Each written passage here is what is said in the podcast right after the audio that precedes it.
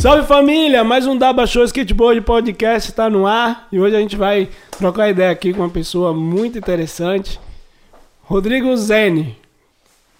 Vocês podem perguntar quem é esse cara, mas se eu comentar um pouco da sua história, já vai enquadrar. Começamos logo Sick Mind, uma marca de skate das antigas, e aí mais ou menos já quem é do tempo já vai entendendo do quem eu estou falando. Passa a bola para você, mestrão. E aí, Alex, obrigado. Obrigado, Naan, também, por ter me chamado aqui para você por vir pro aqui. Daba Skate Show. Moleque. da hora. Pô, muito legal. É, comecei. É, como é- primeiro, primeiro, né? Porque eu já apresentei já marca de skate, mas Isso. a essência, como surgiu o skate na life. Fala um pouco aí dessa história. Você que é um cara de sede de Sumaré, gosta das ladeiras, pampum. Vai, fala mesmo. Então, é, como todo mundo me conhece, ou pelo Rodrigo Sickmind ou pelo apelido Tiozão, né? Tiozão. Ah. Então eu já sou mais um pouquinho mais velho do que vocês. E Novas. na época, é, em 89, o skate teve um boom bem grande no Brasil. 39, hein? É. Pega a visão. É, na verdade, foi um pouquinho antes. No final dos anos 80, o skate começou a bombar no Brasil, né? E todo mundo andava de skate.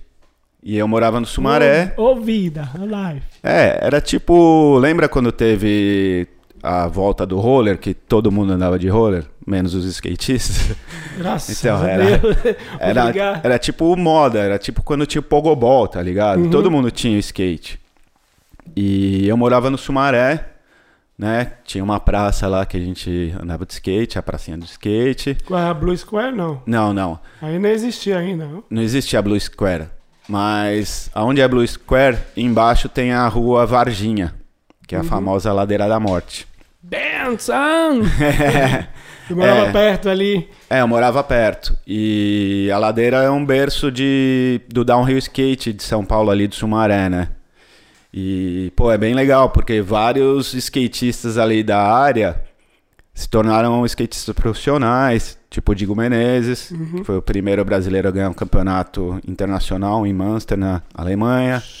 Porra. O Hageb, o Hageb, Rogério, né, que é lá do bairro também, que é da Gardenal. Os caras tudo aí, então ali já surgiu a, a essência do skate, já com as referências. Isso, aí. É, a gente andava de skate ali, que tinha rampa na rua, essas coisas, né? Claro, com, a, com, a galera, assim, facilita mais, né, mano? Exato. E eu até lembro na época, tinha o prefeito de São Paulo, Jânio Quadros, que proibiu o skate. Porra, gente.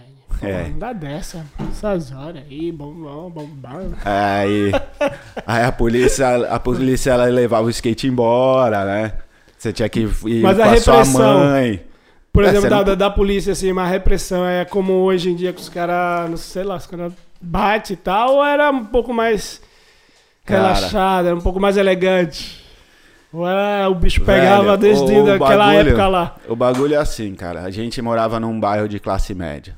Ah, então os caras, a segunda vez eu falo, ó, cuidado que isso aí Né? é, é pedir É diferente, tá cara. ligado?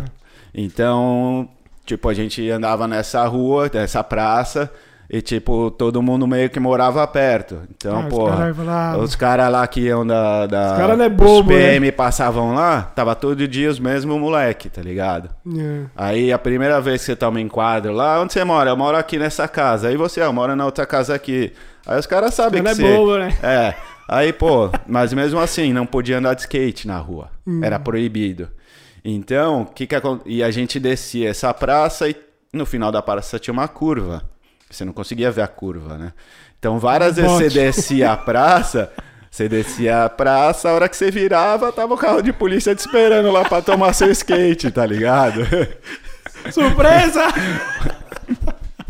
Ai, caralho. E aí tinha que levar, tinha que pegar o seu pai e sua mãe pra ir na delegacia pra pegar o seu Seis skate de pivete. volta. É, tipo, 11 anos, 12, É. 13 anos, tá ligado?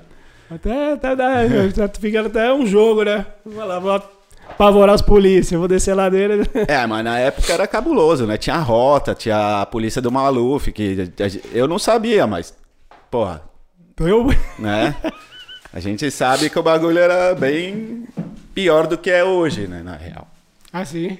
Porra, a rota era cabuloso, brother. Mas, mas aí, claro, mas a rota de hoje. Não, mano, É naquela mesmo? época não pior. tinha, não tinha lei, brother. Não tinha celular. Claro, é verdade, é verdade. Imagina, ponto, verdade, há verdade, 35 verdade. anos atrás, a polícia vai dar um coça em você, não tem o nego filmando. Claro, vai ficar a sua palavra contra dele. Ele falou, irmão, tu Não, trabalhando. o cara que tá perto também vai apanhar, porque não tem câmera. Tudo nosso, nada dele. Tá ligado? E, bom, mas era uma época muito O diferente. risco tinha já, já, já É. tinha emoção ali já desde o início. É, então, aí eu comecei a andar de skate, aí, né, aquela coisa, você ia pra escola, depois ia pra praça com seus amigos e ficava andando de skate. Era mais ou menos isso, tá ligado? Ô, vida boa, né? É, legal pra caramba, É, né? aproveitem, rapaziada. Vocês Enquanto- aí que tá aí só andando, você é no- novinho, aproveita. pá. Depois o E- bagulho fica louco. E outra coisa, você tem o corpo também, né? Claro. O corpo de adolescente, pô, você tá crescendo, pô, você tem um- Seu corpo tá forte, energia, né? pô, você cai, no dia seguinte você tá andando normal, Não passa nada. não passa nada, tá Eu já ligado? vivi isso, eu sei o que você tá falando. Aí você anda todo dia, você não fica cansado, aí você Então pega... faz bem, né? Você quer cada vez mais, mais, É. mais, mais, mais, mais, mais. Não é igual hoje, você vai andar de fim de semana, você anda um dia, no dia seguinte você fica em casa tomando ibuprofeno. Ah, mas também é tudo é consequência do que a gente faz também, né, mano? Isso também conta, né, mano? É, porque muda as É. responsabilidades, tem que começar a trabalhar, tem família, essas coisas. Comida também, É, a as festas, É. as coisas aí. Mas, mas, quando, mas quando você é moleque, você, você vai pra festa, no dia seguinte você tá andando Então, de mas a skate. consequência paga depois, né? Sim ou não? Você só paga agora que tá velho. Trocando essa. Agora que começa a Ai, cuidar do cara. corpo, porque, né, você vê que é vai, vai gastando o corpo, né? Vai. Uma coisa liga a outra, velho. É. Mas não- É a vida, né? Mas sempre dá tempo pra de- sempre mesmo. Vamos Sempre dá tempo de você melhorar e ter um estilo de vida mais saudável. Assim é, né? Às vezes pra, pra entender uma coisa tem que passar por uma situação e falar, ah, mas sabe por quê? Foi bom passar isso porque agora eu tenho essa visão. Imagina se não passasse isso, não ia, nunca ia ter essa visão, ia ficar aí doido que nem isso. É verdade. É legal, é legal. E Experiência, né, mano? Experiência te, te ensina, né? É, exatamente. Porque seria muito fácil você aprender vendo a experiência dos outros. Na verdade, essa é a maneira mais fácil de aprender. Mas a gente é meio burro, a gente é meio, né? A gente fala, não, pô, álcool faz mal, pô, você bebe e tal. Você é burro. Você vai lá, não, eu sei que faz mal. E você vai lá e toma até cair, tá ligado? ou droga, ou qualquer coisa assim. Mas É, isso. é, é- você aprende na dor mesmo, né? É, ou você aprende no amor ou na dor. E Na tem dor. gente que não aprende, né? Nem na Tem mão, nem na gente que não aprende, que acha que tá tudo bem. Cabreiro, o bagulho é louco mesmo. É, bueno, aí já é questão pessoal, né, velho? Aí cada um guia sua, sua vida É, da maneira sem que julgar, quer, né? Sem julgar, claro. Cada um gosta de fazer o que gosta Claro. e, pô, eu acho que cada um tem a liberdade, deveria ter a liberdade de poder escolher Poucas e boas. o que se faz bem, o que não faz, ou mesmo que não faça, todo mundo deveria ter a possibilidade, a liberdade de poder escolher usar o que quiser. Cara, No, no âmbito privado, né? Uhum. Tipo, se o cara gosta, sei lá, de usar cocaína todo dia. Dança! Eu conheço pessoas que usam cocaína todo dia. Um pouquinho. Não é que o cara cheira a noite inteira. Não, o cara dá um tirinho. Eu conheço. Tem, tem uma grande tendência nos Estados Unidos é de usar LSD. Micro, micro doses de, Por de isso que os caras é LSD. afetados, então aí, ó, o resultado aí, ó.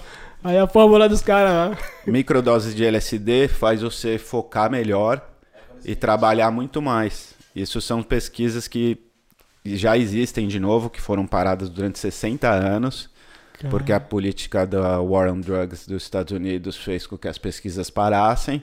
Tá. Mas agora, como as leis antidrogas estão mudando, os médicos, os pesquisadores estão achando, principalmente as drogas alucinógenas, eles estão vendo que o tratamento com determinado nível e dose de LSD ou, ou de cogumelo, que é psi- psilocybin, que é o princípio ativo do tá aí cogumelo. num, num âmbito aí muito técnico pra mim, eu não sei não, mas eu tô, eu tô Enfim, seguindo. essas drogas alucinógenas estão sendo usadas para tratar pessoas com Alzheimer, com depressão, com ansiedade e e tá Interessante. É, o- o- os médicos agora estão igual a maconha, né? A maconha hoje em dia, tá vi- 10 anos atrás, tipo, ninguém Quer tá sabia. vagabundo, você é ladrão, você tá roubando. é. Hoje já tá legalizado em vários país, né?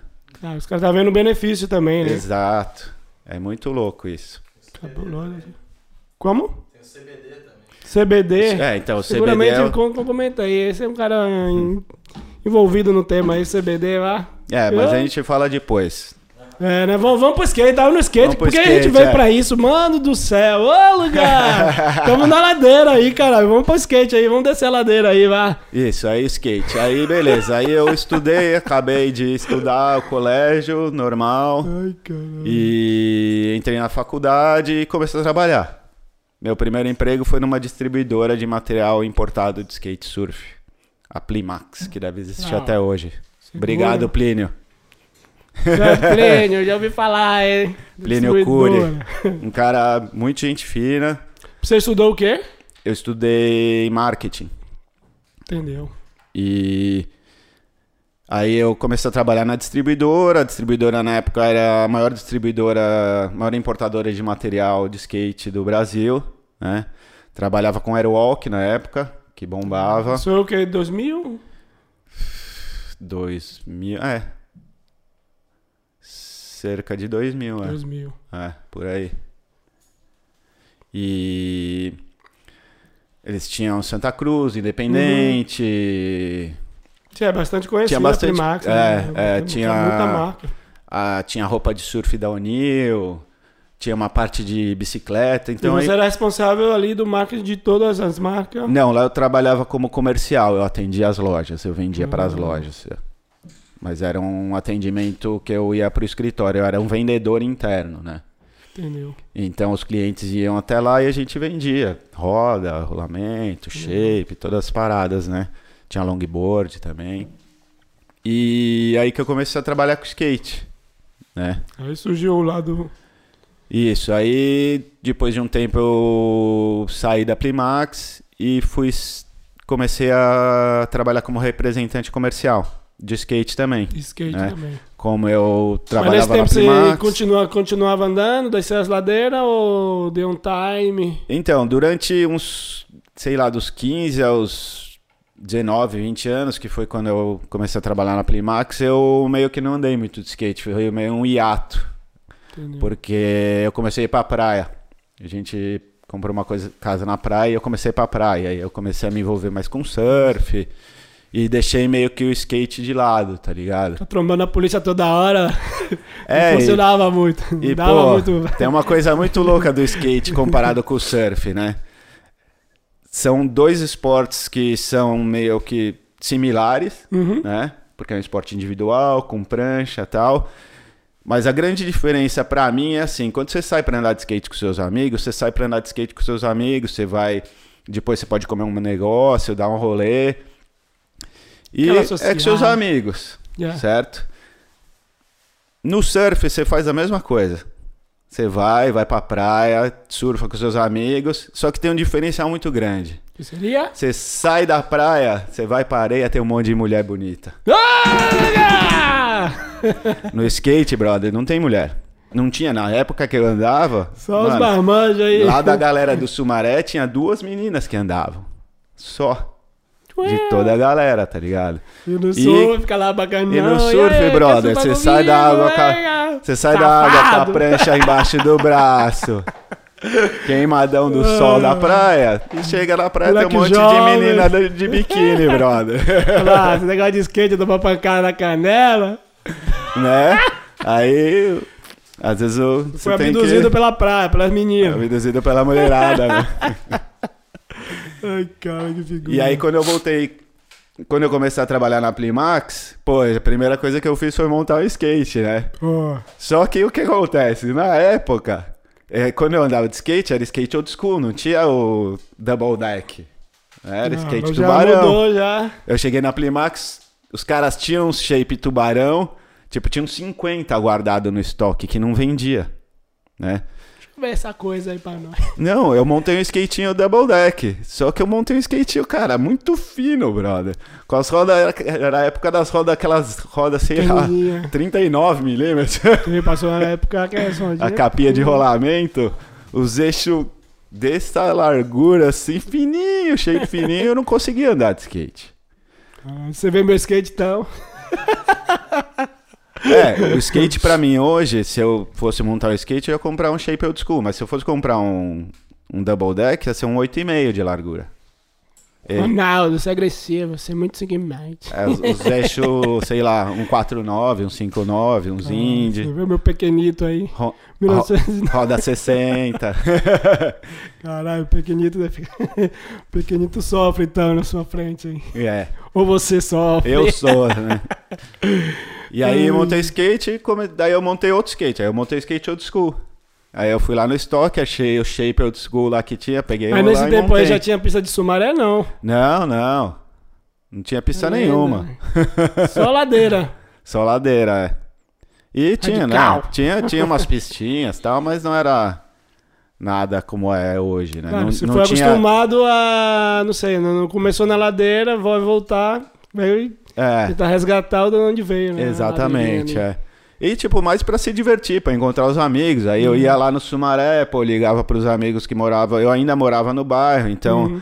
a gente ia pra praça. E skate é aquilo, não é só andar de skate, né? Claro. Você vai pra praça, anda lá uma meia hora, senta no banco, troca ideia, fuma um e, né? E é isso o skate, Desenvolve, na né? verdade, né? Claro. É, é muito legal essa parada do skate que onde você vai, se você anda de skate, se é humilde, pai, de boa, onde você vai, se encontra gente que vai te abraçar, vai... claro. em- É, uma, é uma, uma parada que muito style que o, eu e o Hudson comentavam, que não sei, no, no Brasil, se a gente tá com skate, beleza, porra, tá com skate, já tem algo em comum, ah, acabou de conhecer, e pá, pá, pá, pá. Exato. Aqui é um pouco mais diferente, né? É questão cultural, mas enfim, essa é a magia do skate que pra mim que encanta. Por Sim. exemplo, minha mulher mesmo, quando a gente via, foi pro Brasil, eu ia para, viajei bastante, e ia com skate, aí ia na pista de skate, daqui a pouco tava conversando com todo mundo, ah, mas você já conhecia as pessoas? Eu digo, não, não, conhecia aqui, ela.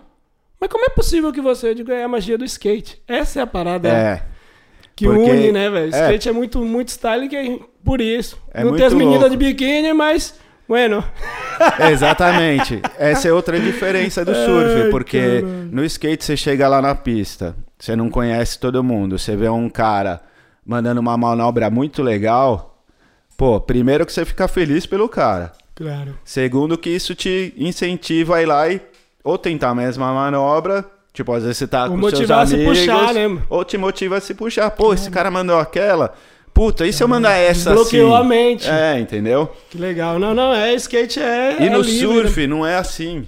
Porque o skate você tá lá, a pista tá lá, paradinha. Uhum. O surf entra três ondas, cinco ondas por série e tem 50 nego pra pegar onda. Então o cara não é seu amigo, quer que se você pegue a onda Tem a melhor do disputa, Né, dia. competição ali. Né? Não, a onda é limitada. Tem 50 Essa é caras, minha, tem sai 5. fora, sai fora, playboy, vai, vai, vai, vai. Entendeu? Tem a camaradagem? Tem também, mas não é assim, igual no skate. Você chega na pista, Tá ali, você é vai lá, livre, você ali. fala com todo mundo, você anda com todo mundo, troca ideia com todo mundo. E, pô, Interessante esse. vai esse lá, papo, vai lá. Pô, vai lá, Alex. Manda aquela lá. E eu mando na sequência outra. No surf não é. No surf é, ó, essa onda aqui é minha, sai fora. Eu sou Howley. Ah, me- meu, pro seu amigo você fala isso. Caralho.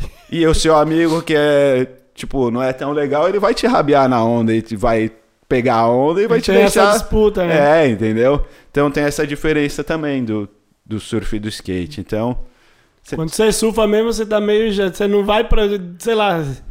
Porque assim também o skate te serve pra descarregar, né, mano? Tipo a válvula de escape, né? Pá, pra andar de skate, pra relaxar. Imagina, você vai pra praia pra. Sua intenção é desencanar, relaxar. Aí tem esse estresse já, você fala. é, ah, então, muitas vezes, velho. Muitas vezes tem estresse. esse e- aí é, é complicado mesmo.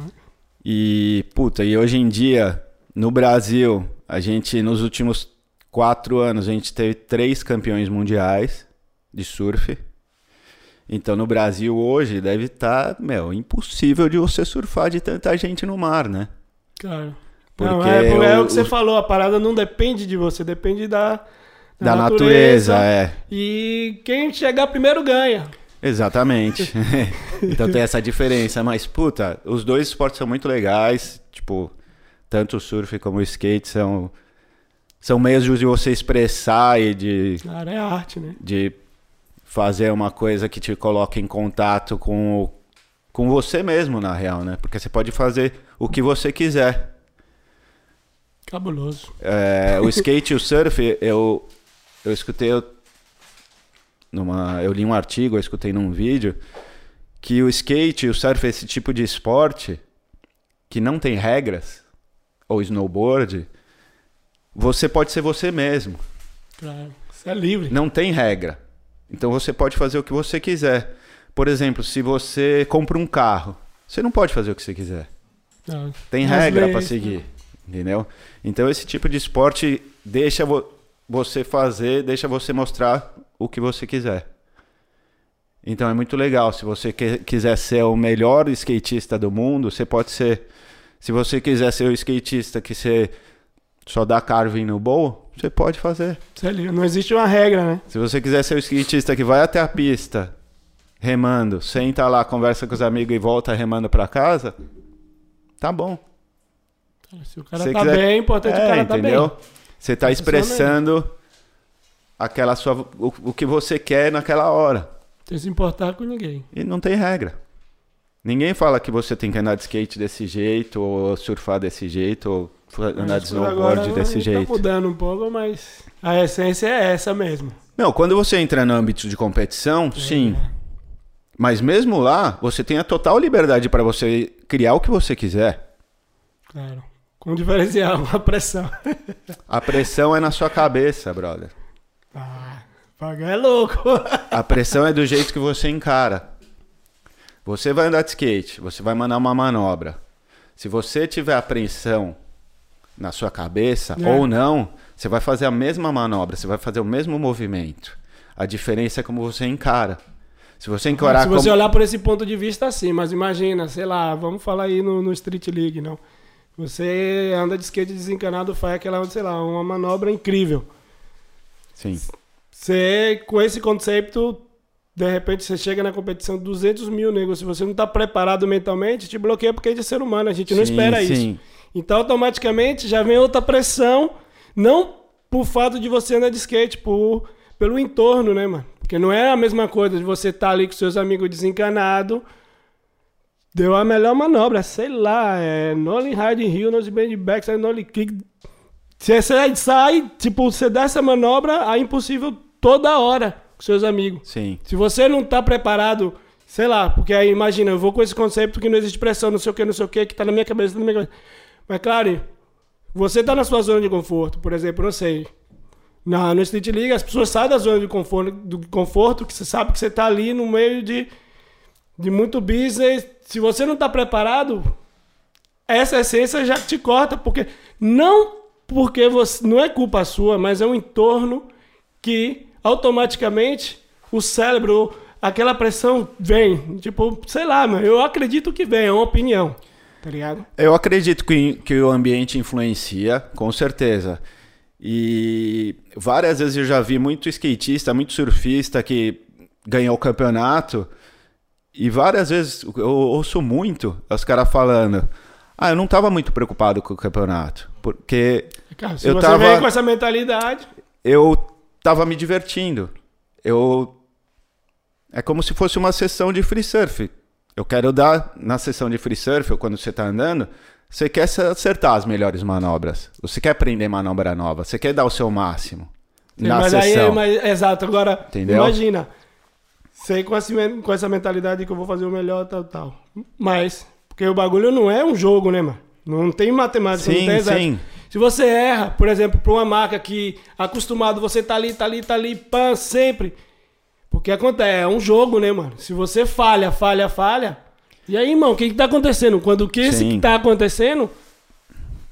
Mas a parada eu faço porque eu gosto. Não, é, é é delicado, o tema assim. É delicado. É delicado. Mas eu acredito com, que com a mentalidade certa, você tira preparo, a pressão né, do mano? jogo. Não, preparo, pre- é preparo, né, mano? Você tem que estar preparado, né? É, porque. É tipo, mano, sei lá, aquele moleque, o Joss, que pula essa escada monstruosa.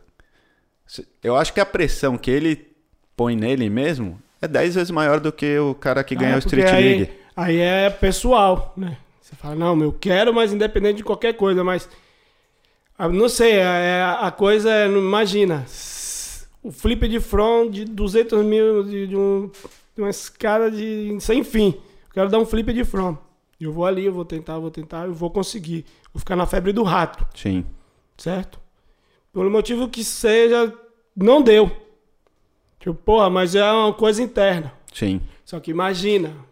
É, é complicado, imagina que você, pra você fazer isso, você tem, sei lá, muitos números envolvidos. Muitos números. É, É, é delicado, porque quem entra pra competição sabe que a parada vai se divertir, mas vai entrar dinheiro. É. quem, Ponto. quem ainda pra competição é tá diferente. Então, tem que se preparar, porque funciona assim. Não é que é o melhor, que é livre, não. Tipo, agora, principalmente hoje em dia, né? Porque o skate tomou duas direções, né? Ou você é o, o fofá, foda-se, skate de competição, vou andar de skate, eu quiser participar, participo. Se não quiser bater uma onda em mim, não quero, não. Já está, não dependo disso. Ou tem um outro direcionamento. Se você quiser para esse lado, ainda mais hoje em dia, sim, beleza. Você pode realmente viver do skate, mas as condições é essa, essa e essa. É, é bom que agora a molecada tem essa opção, né? Se, se ele É. andar bem, de ser um free skater, vamos dizer assim, Uhum. se ele pode viver só de parte de vídeo e não precisa de competir, a pressão é essa, é a pressão pessoal de você render, Porque o Tá sempre ligado? vai ter pressão. Na real É. é, que sempre pressão vai existir. mas, Ou mas, ou mas é isso, você, você aprende a trabalhar com essa pressão. Claro que, sei lá, um cara que vai competir no Street League, ele tem que estar preparado. Na verdade, ele já deve. Ele, É, para ele chegar eu- lá no Street League, ele já passou por muitas competições. Sim, mas quizás não intencionalmente, tipo, na intenção de vou fazer um preparo, por não ser, ser uma parada tão natural, tão boa, tipo, de, vai fluindo, vai fluindo, vai fluindo. Porque o skate- flui, né, mano? Às vezes você Sim, vai, tá, vai fluindo, vai. Mas não é que, digamos, ainda, ainda mais tempos atrás, que quizás hoje em dia mudou muito. Mas não, não existia, não, não tem o preparo mentalmente, porque a parada, Não. como vai fluindo, é natural, você vai cair. Mano, não sei lá, velho. Você tá andando bem, você tá nas melhores, na sua melhor fase. Tá fluindo naturalmente. Aí vem aqui, eu aqui, eu venho. Chega aí, velho, porque você tem que ter um preparo físico aqui na mente, tá? Sai daí, rapaz, orelha seca. Eu quero andar de skate, mano. Ô, para, mano. Sai dessas ideias. Tá entendendo? Porque a gente mesmo não tá preparado do que pode vir. É verdade. Então, Você você tá lembra, você lembra do Rodil Ferrugem? Quem não lembra? É, eu não sei, né? Então, na época, ele era o cara. Quando eu tinha marca, quando eu era Uhum. representante das marcas também, é, ele era um cara que ganhava todos os campeonatos. Uhum. E isso era uma discussão na época muito grande, porque não tinha na época ou você é campeonateiro ou você é free. Entendeu? Uhum. Um pouco de água. Não tinha isso, né? Você corria campeonato porque todo mundo que andava de skate corria campeonato. E era assim. E as marcas davam muito, muito valor pro campeonato. E não existia esse skatista soul free, entendeu? Que, ah, beleza, eu ando tão bem que em vez de eu correr campeonato, que vai dar mídia e tal, eu vou fazer coisas incríveis e isso vai trazer a mídia pro meu patrocinador e vai me pagar. Tempo é- vai, vai evoluindo, eu acredito. Vai a evolução, porque, claro, antigamente o, o meio de comunicação das marcas, dos atletas, era sempre competição. E aí, pouco a pouco, vai abrindo a mente, sim, divide é. o parte. E, e também, o cara que ele vai pra competição é tipo um trampo, né? Você tem tipo um emprego. É diferente você falar. Eu vejo isso muito no surf também. O cara é surfista profissional de competição. Porra, o cara treina. Tipo, o cara é um atleta. É isso. É, o que eu ia falar do Ferrugem é isso. Ele não era skatista só skatista. Ele era skatista, ele ama skate, amava andar de skate. Certo? Mas ele era atleta também, que era uma coisa que não existia na época. Claro. Então você via, é, tipo, você ia lá na pista da drop em Curitiba, cara, via o cara correr, era impressionante. Porque Ele levava a sério o, em um, minu- trampo, né? em um minuto que ele, a ele dava o primeiro drop, ele dava uma manobra no meio da pista, no outro canto da pista, a maioria das pessoas dava uma batida, parava, dava um stall, ele dava um flip e voltava. E aí no meio ele dava, então ele dava manobra em todos os obstáculos e voltava tudo.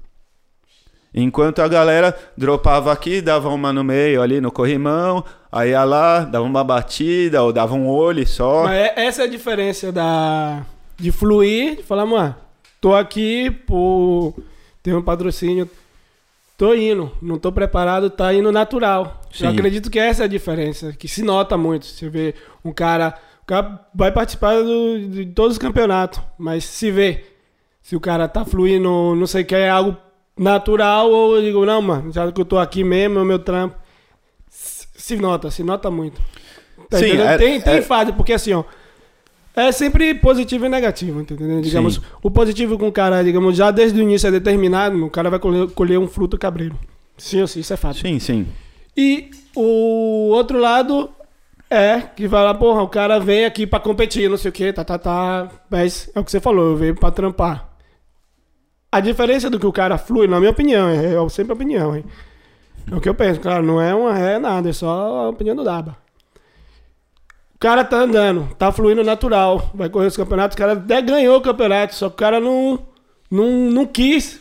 Tipo, ah, não, que eu vou fazer. Mano, eu vou, penso, vou fazer isso, sair da hora, vai, vai, vai, vai. Essa é, digamos, o diferencial do natural fluir, porque é assim. Falando, digamos, termo de produtividade. Um cara desse que vai deixar sempre a parada natural. Obviamente o cara vai chegar num ponto, depois vai cair, mas o cara Sim. tá tão natural, fala, bueno, perfeito, me- manobrei, andei, ganhei, beleza. Se eu ficar em último, pra mim não vai dar nada, mano. Porque Sim. só que aí, nessa parada, o tempo passa também. É, é, é complicado, é faca de dois gomos, porque aí também aí vai da pessoa, se a pessoa é uma pessoa inteligente, tipo, oh, vou aproveitar no meu meio. Mano, aí já entra outros conceitos, entendeu? Porque nunca vai ser, a gente nunca vai ser jovem. Entendeu? Por exemplo, o lado positivo do cara que já é determinado, que quer isso, quer isso, quer isso, quer isso, vai seguramente ganhar su- su- su- suas coisas, vai ter uma condição melhor e depois pode pensar em fazer outra coisa com muito mais tranquilidade, digamos assim, não sei, é, financeiramente, mentalmente, porque ele já tem um suporte ali que aproveitou. E Sim. o outro lado é de, do fluir, de, de o cara se sentir bem, mas também tem um outro lado que se a coisa não funcionar, ou o cara, não sei, se acidenta tal, porque também tem isso, entendeu? A gente tá, no, tá ali na batalha, então é sempre aquela coisa, tipo, são dois direcion, de direcionamento que pode ser isso ou pode ser aquilo, mas é livre. Exato. É. Hoje em dia, hoje em dia tá muito, tipo, se nota muito. Antigamente, por exemplo, quando você comentou no Ferrugem mesmo, era tipo, nossa, era, digamos, o único, assim. É, era o único que, que tá realmente. le- Não que realmente levava a sério, mas eu acho que era o único que treinava de uma maneira é, exato, diferente treino, dos outros, tá ligado? Skate, pra mim, nunca foi campeonato. Mas pra mim, pra pra algumas pessoas como ele, era tipo. Eu, eu, eu não sou competitivo. Uhum. Então, pra mim, não, um campeonato não faz sentido. Mas pra algumas pessoas faz. Sim, mas aí entendeu? imagine, você um. Mas agora imagine. É, é, mano, esse tema é, é complicado, porque imagina, você não é competitivo, mas você tem uma marca, fala, pô, Rodrigo, você tem que ir, nem que não faça nada, mas você tem que ir. Tá Não, entendendo? não. A Sick Mind não tinha atleta que corria campeonato. Calma, a gente vai chegar lá. Calma. Agora eu vou chegar ali e já volto. Vai chegar lá. Já calma. volto. Fala aí pra nós, Nanda Silva, bom dia com alegria. Mostra a cara, Mr. M. Aí, ó. ó. Nanda Silva aí, tá tímido aí nas câmeras aí, Salve, enquanto o Rodrigo fazia licença pipi aqui. ali. A gente tá ali debatendo aí um, um assunto muito interessante, porque, claro, conceito aí já entrou, porque o Rodrigo tem a marca. Certo? Tinha a marca, exato. Então já tinha outro conceito. Mas esse conceito, sejamos francamente, honestamente, muita gente não quer. Porque você tem um atleta, você quer, vai querer o, o Mas retorno. eu, eu acho que isso daí é um conceito que é inclusive nós, assim, da nossa geração. É um conceito mais de quem aprendeu a andar na rua e tem esse lance. Não, eu gosto de andar na rua e normalmente a gente olhava meio até com olhar torto pra quem era campeonateiro. Sim. Eu lembro que muita gente olhava torto pro Ferrugem porque ele era campeonateiro. Uhum. Só que hoje em dia tem o, o Thiago Lemos, vamos dizer assim.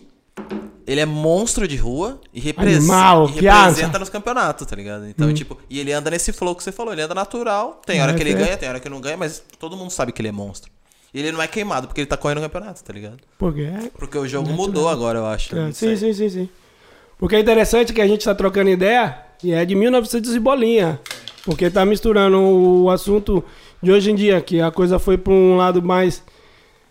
Se vê, digamos, se nota mais. É isso, natural ou competição, é. Tá entendendo? Então, continuamos, maestro. Continuando, só última coisa, Vai, falar vai, disso. vai. Você, você era um cara rebelde. Não, que o Nayan falou que o Ferrugem era visto, tipo, não era bem visto, vamos dizer assim, né? Não, não. Uma coisa interessante é é muito difícil ver qualquer imagem do Ferrugem andando na rua, Aí está. entendeu? Mas Então- tá errado, né? Não, não. O, é, eu tô falando, é o que você falou, ele era mal visto, porque na época, sei lá, pra mim o skate até hoje é isso que eu falei pra vocês. É ir na pista ou ir dar um rolê com seus amigos, acabou o rolê, ou durante o rolê, tomar uma breja, fumar um, ficar ali com os amigos, às vezes ficar até de noite, fazendo nada. Ô, lugar! Pega o bocadinho ali no, no bar, uma breja ou qualquer coisa assim, você fica com seus amigos horas ali andando de skate. Pra mim, o skate é isso, Claro. entendeu? Pro... E eu acho que na época, o pensamento era esse. Funciona, digamos, o marketing era esse, não? Tinha campeonato? Tinha, mas você queria, ah, os caras queriam ganhar o campeonato? Queriam. Mas eles não queriam fazer. Ele, eles não queriam fazer o que o Ferrugem estava fazendo. Que era não beber, não fumar, não sair. Mas é, aí vem a treinar. questão da. Do, do, se você segue o flow ou você se- segue o dire- direcionamento. Naquele tempo era um bagulho super absu- absurdo. Naquele eu acredito. Eu tempo acredito. não tinha eh, skatista atleta. Era só o Ferrugem. Por isso que ele ganhava tudo. É, não é. né? Foi um caminho. Exato. Era a mesma coisa. Surfista era maconheiro, vagabundo. Hoje em dia você pega os caras que ganham. Bateu a onda Você você- você pega, você pega os caras que ganham campeonatos, os caras que hoje em dia surfam essas ondas gigantes. A vida do cara é treinar. Ele não faz mais nada. Mano, o skate já tem nesse caminho também. então. Então, é, mas é essa eu vejo essa diferença. E o que você falou é muito louco. Que, como ele falou do Thiago. O Thiago anda pra caramba, porra. Não tem o que falar, tá ligado? E é isso, ele vai pro campeonato, se ele errar, não tem problema nenhum. Por quê? Porque o trabalho dele, ele não precisa provar nada pra ninguém. Claro. Não, não, Entendeu? mas aí é que tá a essência. Eu acredito que a essência é essa, porque é legal ir pro campeonato, porque você vai ver muita, muitos amigos, você vai trocar ideia, você vai Sim. manobrar, você vai passar um dia bom, por dizer algo. Você vai, você vai se sentir bem, porque Claro. tem um lado competitivo, mas também tem o outro lado que tem seus amigos que você não vê há muito tempo. Mano, então tem sempre a mistura, sempre vai ter o A e o B. Tá entendendo? É, então. Não, é, é tema é um- delicado, certo? Agora a gente já foi já pros campeonatos, já foi pro Ferrugem, já foi pra lá, pra pum, pum, pum. Mas você é mu- muambeiro também, né? Porque você passou É. por Primag, distribuidora, representante. É, depois Entendeu? da Playmax, eu comecei a viajar pros Estados Unidos pra comprar material.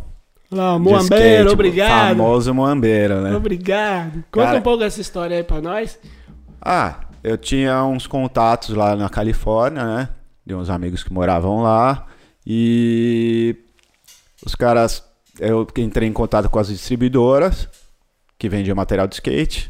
Na época ligava, mandava fax. Aí, cara, via as marcas que a galera queria. Que as lojas, geralmente eu ia já meio com esquema com alguma loja. Tá. Porque aí nesse período da Muamba aí você já não trabalhava mais com representação, não representava Não, não, eu trabalhava tinha acabado nada. de sair da Plimax, eu não tinha ainda virado representante. Eu comecei antes de ser representante, Ah, eu foi... fiz as ah, Muamba. entendeu, entendeu. Isso. Aí eu ia para os Estados Unidos, comprava coisa, enchia duas malas dessas malas gigantes, que na época podia trazer 23 quilos cada mala. Só de Muamba. Só de, mano, né? às vezes tinha 30 quilos em cada mala. Teve uma vez que eu levei dois caras comigo para trazer muamba. As mulas. Meu, foram seis malas gigantes. E ainda eu tive que deixar duas malas lá nos Estados Unidos na casa do meu amigo, porque eu comprei coisa demais, que era perto do Natal, tá ligado? Aí, aí, aí, ó. O business. É. E aí eu comecei, eu ia, tipo, cada dois meses eu ia para os Estados Unidos, passava 15 dias lá, comprava Ah, as trabalho coisas bom esse. trazia. Vai, vai É. pros Estados Unidos. A, Conhece. a primeira vez que eu fui, cara, tinha uma feira em San Diego, que era uma feira de skate. Hum. E, pô, fui pra feira sozinho, eu cheguei lá, No tempo você já falava inglês? já, já. Já, né? Já É. tava tendo, understand. Laco. Comercial. E aí eu encontrei vários amigos, porque eu já conhecia os caras das marcas, né? É porque no tempo do que você trabalhava, você já mantinha um Tempo da- contato. É, tinha o. Olha as marcas que tinha na época. Tinha o Beto, que era da Alva, Brasil. O Dé da Sims, Brasil. Os caras lá. Tur- Os caras tudo indo na feira, Ah, lá fora, já- pra ver as tendências, ver as Aham. coisas e copiar as marcas no Brasil. Porque era tudo copiado. Venga! Né? Sims, a Sims copiada. A Alva copiada. Caralho. Era tudo marca nacional, isso. Dance! Né? Turco Louco com a Vision. Os caras copiavam tudo, brother. No Brasil, porque não podia. é, tinha isso, não podia importar nada no Brasil quando eu era moleque, né? Era muito mais difícil, né? É, o Collor liberou a importação, se eu não me engano, em 89. Se a memória tá boa, tá ligado? Até 89 você não podia importar nada, brother. Só Muamba. Só muamba. E aí por isso, por isso que eu ia para os Estados Unidos. Caramba, Tá Collor. Você abriu minha mente. O Collor. Abriu, mas, pô, até hoje no Brasil a taxa de importação é altíssima. Cara, é né? muito cara, cara. E. Enfim, aí eu comecei a fazer esse trampo. Quanto aí, tempo ficou a muambagem? ah, acho que uns dois anos. Tá bom, né? Deu É, pra, deu pra esses conhecer. pra esses dias um- amigo lá da área me mandou uma foto no Facebook. Mano, isso, a minha filha era nenê quando eu ia pra lá. Minha filha tá com 21 anos, 22 anos. Vai fazer agora. E 22 anos. né? 22 anos. Eu lembro a primeira viagem, eu voltei pra casa, ela era nenê. Ou seja, foi em 22 anos a minha primeira viagem. Meu brother, que morava ali no Sumaré, me, me marcou esses dias numa foto. Ele tem uma camiseta que ele comprou naquela época. Caralho. O Lucas, meu filho, tem uma camiseta daquela época. Significa que a- naquela época os materi- materiais era, era de qualidade. né? Era bom, cara. tipo, o Lucas tem, Caralho. tem uma camiseta da Think, que é uma camiseta listradinha, Hum. que, é daque- que é daquela época que eu trouxe, que era minha e eu dei pra ele, cara. É mais velho. A camiseta tem quatro anos a mais que meu filho. Respeita, muito hein? louco, é né? Lucas, o nome dele, Lucas. Lucas, é. Respeita a Tink, hein, Lucas. Bom, daí eu comecei a conhecer os lojistas, né? Aí eu Já comecei... teve mais um contato já. É, e como eu ia viajar a cada dois meses, eu precisava trabalhar durante os- o resto do tempo que eu tava aqui, né? Precisava levantar mais uma grana, porque não dava pra viver só de dois meses. É, né? E aí no eu tempo também a passagem era cara, não? Era, tudo era caro, né? Claro, porque E- aí tinha que trampar, vender, É. mas separar o dinheiro da passagem. Mas o lance é assim, naquela época os caras não sabiam o que que era skate muito da alfândega. Mano, eu trazia, sei lá, 20 jogo de roda, 10 truque, 10 eh, shape, mano, O cara veio aqui com um de brinquedo aí. camiseta, calça, tênis, tipo 10 tênis, várias calças, várias coisas. E o cara abria e falava: "Ah, o que que é isso?" "Ah, é es- Brinquedo. é peça de skate. Ah, mas o que que. Por que, que você tem tanta? Ah, então, eu tinha. Uma vez fizeram Eu uma. re- muito filho, doutor. Não, uma vez fizeram. é, como eu trabalhava na tribo, Pera aí, pera aí, desculpa. Foi mal, foi mal. Tá ligado? Um vídeo, acho que era o cara era de Curitiba lá. O cara bateu o carro com meio mundo de cigarro. De que é cigarro? É cigarro pra vida toda, senhor. Aí veio o tiozão lá, esse skate. Pra vida toda, senhor. Então, não, eu Fala, falava. fala lá da tribo lá. Eu falava pros caras, eu tinha uma carta da tribo que falava que eu era skatista profissional. Baratinho e eu não era. Né? Baratinho. Aí eu tinha essa, capa, essa carta da tribo e tinha o meu nome na tribo, porque eu era representante comercial. Então tinha lá meu nome, tá ligado? Ah. E aí, com a carta da tribo e a revista na mão, eu falava: não, eu sou skatista profissional, trabalho aqui nessa revista e esse Pô, material é boa. pra mim. Perfeito. Até que de cara, um dia o cara pegou e falou: Ah, é tudo pra você, legal. Pô, deixa eu ver seu pé. Eu não entendi, né? Aí ele olhou pro meu pé e falou: Ah, beleza. Ele botou os tênis assim, ó, na bancada, sei lá, 10 pares de tênis, um 37, 38, 39. tá? Ele falou: Então, me, me Quer explica, me explica como você vai usar todo. Quanto você calça? Eu, Quer mentir pra mentiroso? aí eu tive Ai, que pagar cara. o imposto e tal, Quase né? caiu. Aí Mas você depois de paga dois anos. Aí você paga o imposto, né? E aí, tipo, a, gra- Aí já a grana, que, eu, a grana que, eu, que eu ia fazer era pagada em imposto. Era pagava imposto. Acontece, né? Você tá fazendo coisa da hora que. É isso também, né? As histórias. É, é muito louco, vixe, tem várias histórias da Califórnia bem loucas. Mas o legal é que eu ia bastante, né? aí Conhecia conheci tudo. uma galera, andava de skate e tal. Uma Isso que é vez. mais da hora também, né? Uma vez eu fui na distribuidora Deluxe, que é da Spitfire, Real, essas marcas lá em São Francisco, né? Que a galera de São Francisco é a galera mais rock and roll, né? Da Califa, é. Aí a gente pegou, meu, saiu da- lá de Los Angeles de carro, chegou. E naquela época não tinha Google Maps, não tinha celular, não tinha porra nenhuma. Você, você pegava o mapa, mapa. e ia. Aí você chegava na outra cidade, a primeira coisa que a gente fazia era: Meu, para no primeiro hotel, vai lá, pega o mapinha da cidade. E ver qual que Porque é. a gente nem comprava mapa, brother. Só marreta, só marreta. Marreta Tá desde... Vamos pra São 1900 Francisco, vamos. Tá, qual que é a estrada? Essa aqui, vamos, Só tá ligado? vamos. Aí chegava no hotel, pegava o mapinha e beleza. E a primeira vez que eu fui pra São Francisco, a gente chegou à noite. E eu tava com dois brother. E, brother, tava frio, eu vi aqueles... Sabe quando você vê no filme aquelas esquinas que você passa, que tem os caras em volta do tambor com fogo pra se esquentar? É. Eu cheguei à noite nesse esquema, vendo a sua assim, eu, caralho, mano, não sei onde eu tô, primeira vez em São Francisco, que lugar é esse, tá ligado? Emoção em todo momento. É, aí a gente foi no dia seguinte na distribuidora. Aí compramos as Spitfire, pá, não sei o que, né? Os shape da Tink, as corre, roupas, aquele brigar, corre lá. tudo certinho. Aí sentei na mesa do cara, um- uma porta de carro de polícia, assim, atrás. Aqui, e do lado uma bandeira dos Estados Unidos de ponta cabeça, né? Eu já, aí, pô, esses caras acho que são legal, né? Me São... identifiquei. É, exatamente, né? Aí eu falei pro cara, ah, pô, legal essa porta de carro de polícia, onde você conseguiu? Ele falou, ah, teve um riot aí, a gente pegou, né? E na época, Porra, é Riot. riot é, tumu é tipo tumulto, Ah, manifestação, protesto, é. protesto, rapaz. O Isso. cara veio todo internacional aí, fala lá, rapaz, aqui é pro Brasa, porra. É. E na época, eu não me liguei qual riot, qual protesto que foi.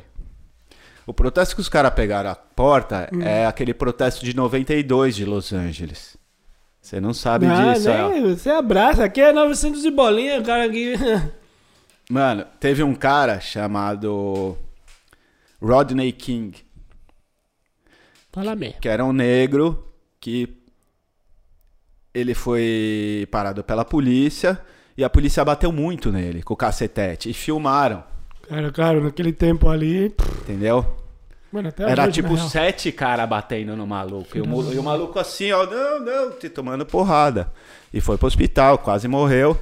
Isso foi pra mídia, porque filmaram. Aí os, os- meu, com o filme, vem, os caras vêm no bater e é lógico, a polícia fala o quê? A gente bateu em autodefesa, mas você vê no vídeo que não é. Sete negros, o cara vai bater em sete polícia. Sozinho. Quer mentir pra mentiroso? É, exato. exato. Aí, no julgamento, os quatro polícias foram absolvidos. Né? Beleza. Aí, um tempo depois, aí já teve um protesto, um protesto meio pequeno. Aí, depois de umas semanas, uma menina negra tinha ido numa loja, tipo, acho de 15 anos. Ela ia comprar alguma coisa, tava com dinheiro na mão. Mano, a hora que ela foi sair da loja, sei lá, ela discutiu com a, com a atendente. A hora que ela acabou a discussão, ela não roubou nada, só discutiu, não sei o que. Ela saiu, virou pra sair da loja, a mina deu um tiro na cabeça e matou a mina. Ô, louco, atendente? É. Ô, lugar. E a mina era coreana. A, a atendente era coreana e a mina era negra. A menina. Caralho, que fita. Aí, essa mina também foi absolvida. Mesmo tendo o filme do, da Pô, ela tirou a câmera. vida de alguém, né, Mano, mano? tem filmado. Tá ligado? Quando essa mina foi absolvida, Aí, começou. A galera, os negros começaram a sair na rua pedir justiça. Só que isso se transformou, cara, num bagulho que vocês não têm ideia. Não mesmo. Mais de 900 edifícios foram queimados em Los Angeles. Os Caralho. caras botaram fogo em mais de 900 edifícios. Isso tudo os prédios. caras comentou é, falando pra você essas histórias. Ou você buscou Não, informação. Tem, um tem vários documentários do- desses riots de LA em 92.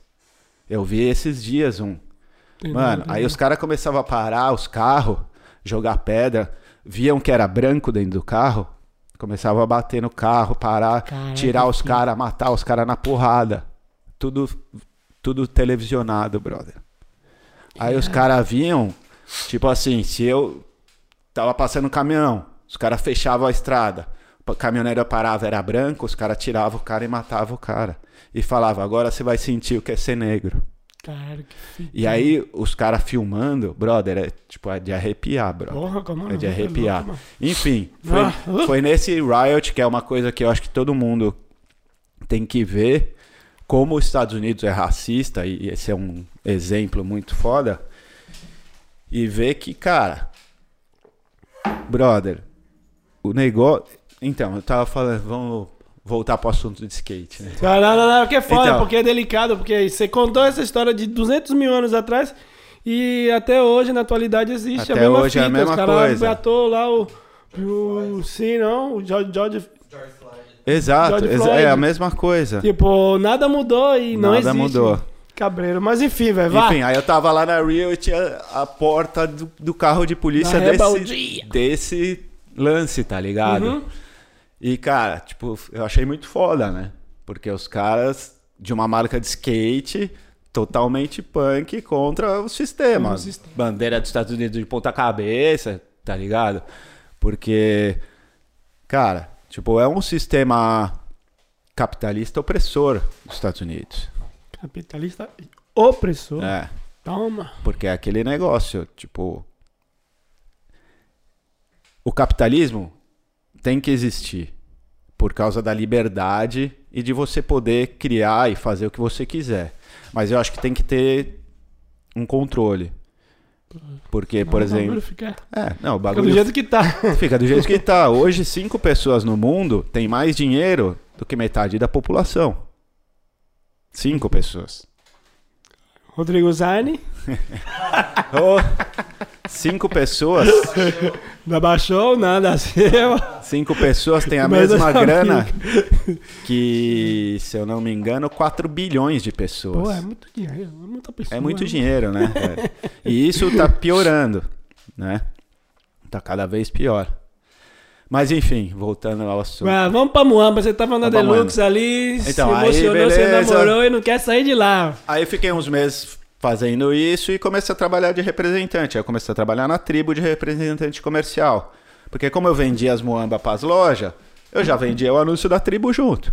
Juntar útil ao agradável, Né? Que cara inteligente. E aí, pô, conhecia os caras nas lojas. Ah, pô, sou representante da tribo.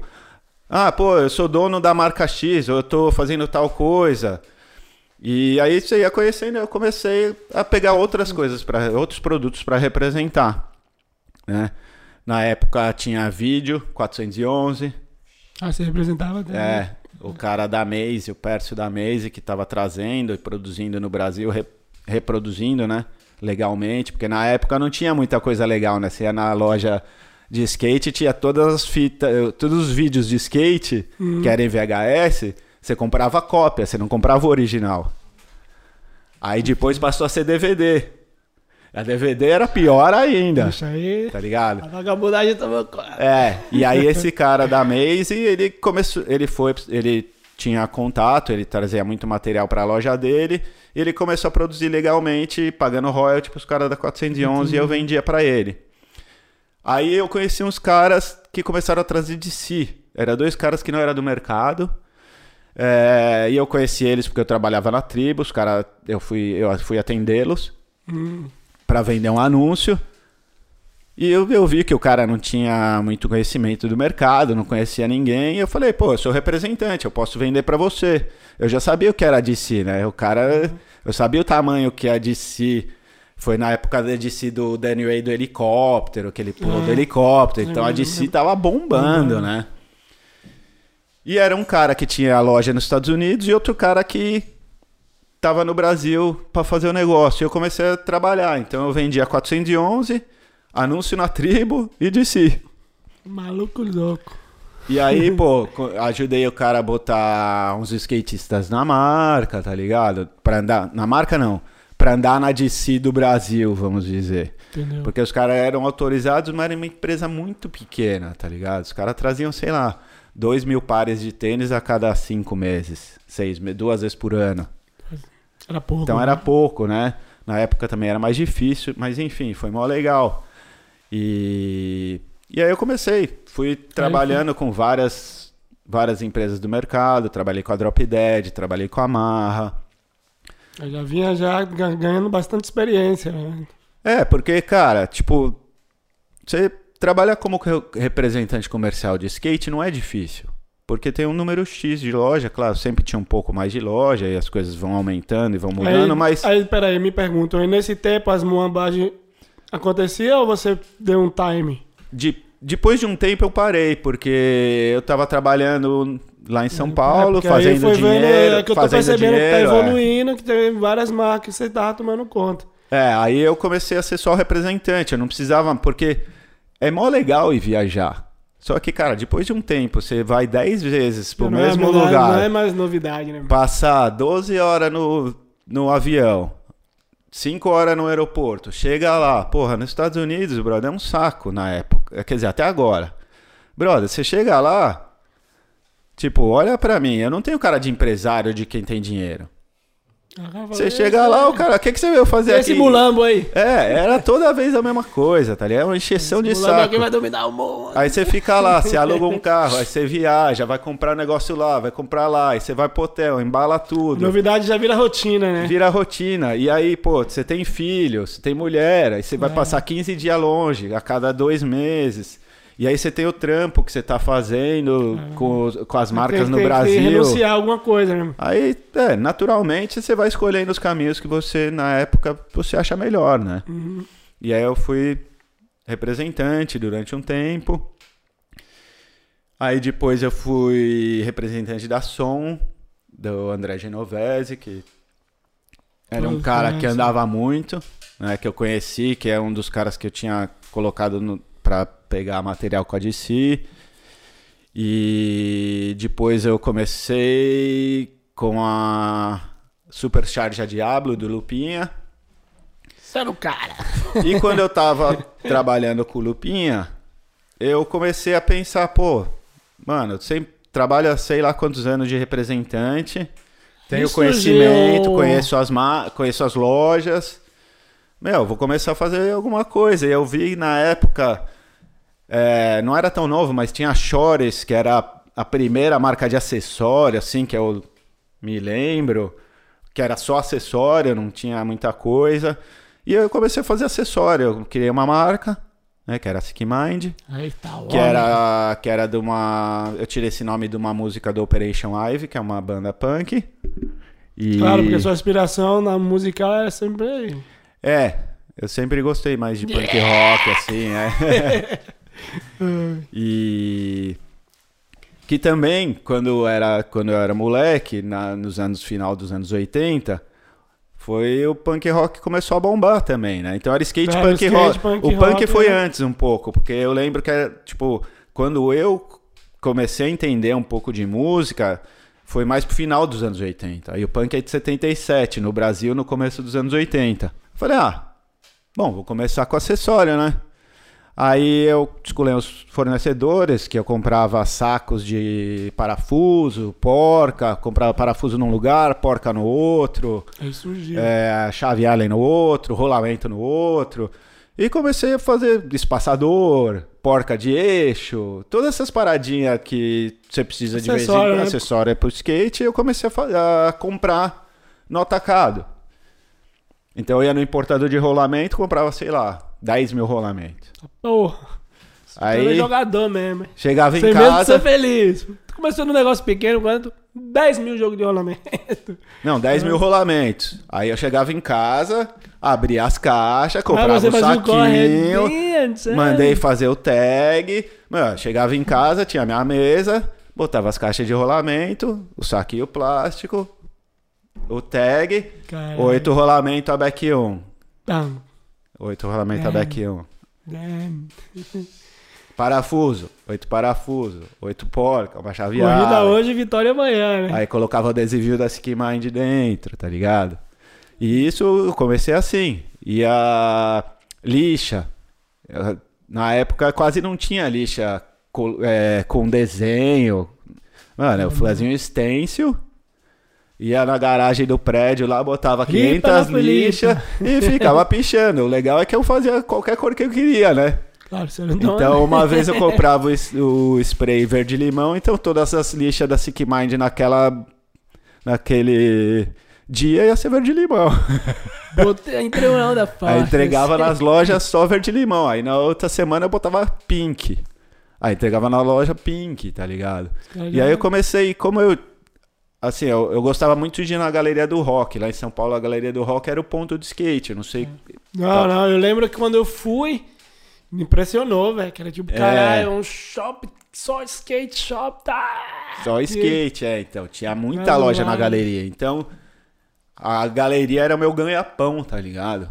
Porque Cara, você como eu já só era... juntou o útil ao agradável, já É. tava ali, todo mundo já te conhecia. E assim, como eu era vai. uma marca pequena, que não tinha funcionário, não tinha nada, eu chegava nas lojas e falava, ô, quanto você paga no jogo de rolamento? Ah, eu pago 5 reais na Back 1. Beleza, eu te vendo a 4.